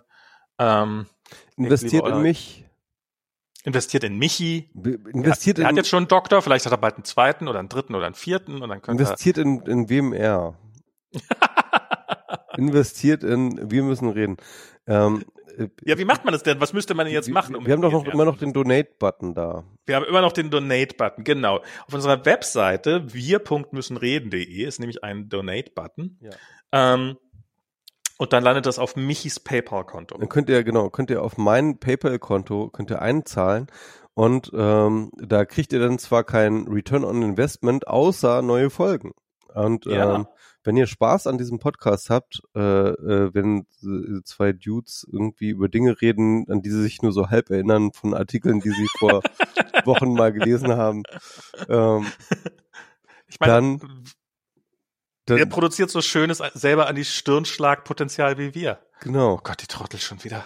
Und vielleicht schaffen wir es ja, ähm, unsere Videos auch mal zu äh, äh, dingsten und dann irgendwie äh, YouTube äh, äh, das äh, zu machen. Mal gucken. OCB oder wie heißt das? Ja, vielleicht, dann können wir auch ein Live, können wir auch YouTube Live machen oder Facebook Live. Kann man das von hier aus machen? Ich meine, andere kriegen es auch hin, oder? Muss gehen. Also man, also muss halt man müsste ja irgendwie so eine Feed-URL dann irgendwie raushauen, irgendwie, keine Ahnung. Also ich, ich, ich, ich kenne eine Software, also es gibt eine Open Source Software, die heißt OCB, damit kann man sich so fancy, halbprofessionelle Screens zusammenstellen aus beliebig vielen Kameraperspektiven. Ich weiß nicht, ob man das mit Sendcaster zusammenkriegt oder äh, wie man das dann remote macht, aber da gibt's garantiert irgendwelche praktischen Tutorials und jetzt, wo du schnelles Internet hast. Ich wollte das ehrlich gesagt schon, habe schon mehrfach darüber nachgedacht, das anzugehen mal. Und ähm, ist dann immer ein bisschen daran gescheitert, dass ich, ähm, dass, dass deine Internetverbindung meistens scheiße ist und gerade so für Audio reicht. Aber, Aber mittlerweile, mittlerweile, ich, ich finde, ich hier, mittlerweile, mittlerweile habe ich das geilste, das geilste Equipment. Das geht hier gar nicht mehr hier. Das ist einfach ja, geil. ja, ich werde einfach alles werd geil. neidisch. Alles, ja, stimmt. Du hast gerade, du hast, was hast du? Ein Gigabit Internet? Ein Gigabit Internet, ich habe äh, ähm, ein MacBook Air mit M1 Prozessor, dazu ein äh, H6 Zoom äh, und äh, ein Biodynamics da dran und äh, das Ganze sozusagen auch noch über nicht über WLAN, sondern über über über Netzwerk äh, direkt verbunden. Also eigentlich eigentlich ist gerade also beste Produktionsbedingungen. Ja. Und dazu noch eine ja schöne Wohnung, in der man äh, äh, sich repräsentativ in einen Sessel flitzen kann. Müssen wir, müssen wir noch ein bisschen Studio-Deko kaufen? Ich habe ich hab hier so einen schönen Farbenhintergrund. Wir haben irgendwann mal, als Corona einschlug, haben wir mal Wohnungswohnzimmer-Deko gekauft. Hier so ein bisschen äh, Pflanzen muss, im ich Zimmer. Will jetzt auch, ich will jetzt auch tatsächlich ähm, äh, äh, Pflanzen kaufen. Ich habe jetzt so, so viel Licht hier in dieser Wohnung. Ähm, ja, mal ohne Scheiß. auch wieder mal ein bisschen Schatten schaffen. Da kann man, da kann man echt mal hier so richtig schön, schön Pflanzen dingsen. Äh, Pflanzendingsen. Dings mal Pflanzen. Aber dann lass uns doch mal hier äh, unseren unseren vor sich hin plappern äh, langsam mal dem Ende entgegenkommen. Du hast äh, dein Wein auch schon fast leer, sehe ich. Und äh, genau. Lieber das Ganze mal auf ein andermal verschieben und beim nächsten Mal weitermachen, wenn wir. Ich wollte eigentlich viel härter über, über Bitcoin ranten. Viel härter das, noch. Ja, das geht, das geht besser. Ich würde sagen, ähm, Bitcoin oh, ist der Nagel zum Sarg der Welt und der Menschheit. So, ja, das, das, das halt mit Fakten unterlegen. Reicht mit, das? Weißt du, so halt so, so, so ein Fakten hinterlegen. Ich habe neulich The Big Short geguckt. Ich weiß nicht, kennst du den Film? Hast The Big Short? The Big Short. Also Big Short, also über die Finanzkrise, ja, den habe ich gesehen. Genau, über die Finanzkrise.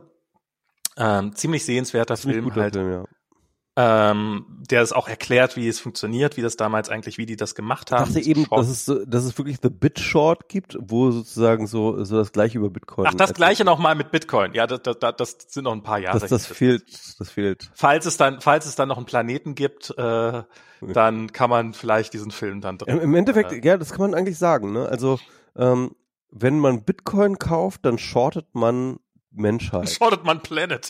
dann shortet man Planet.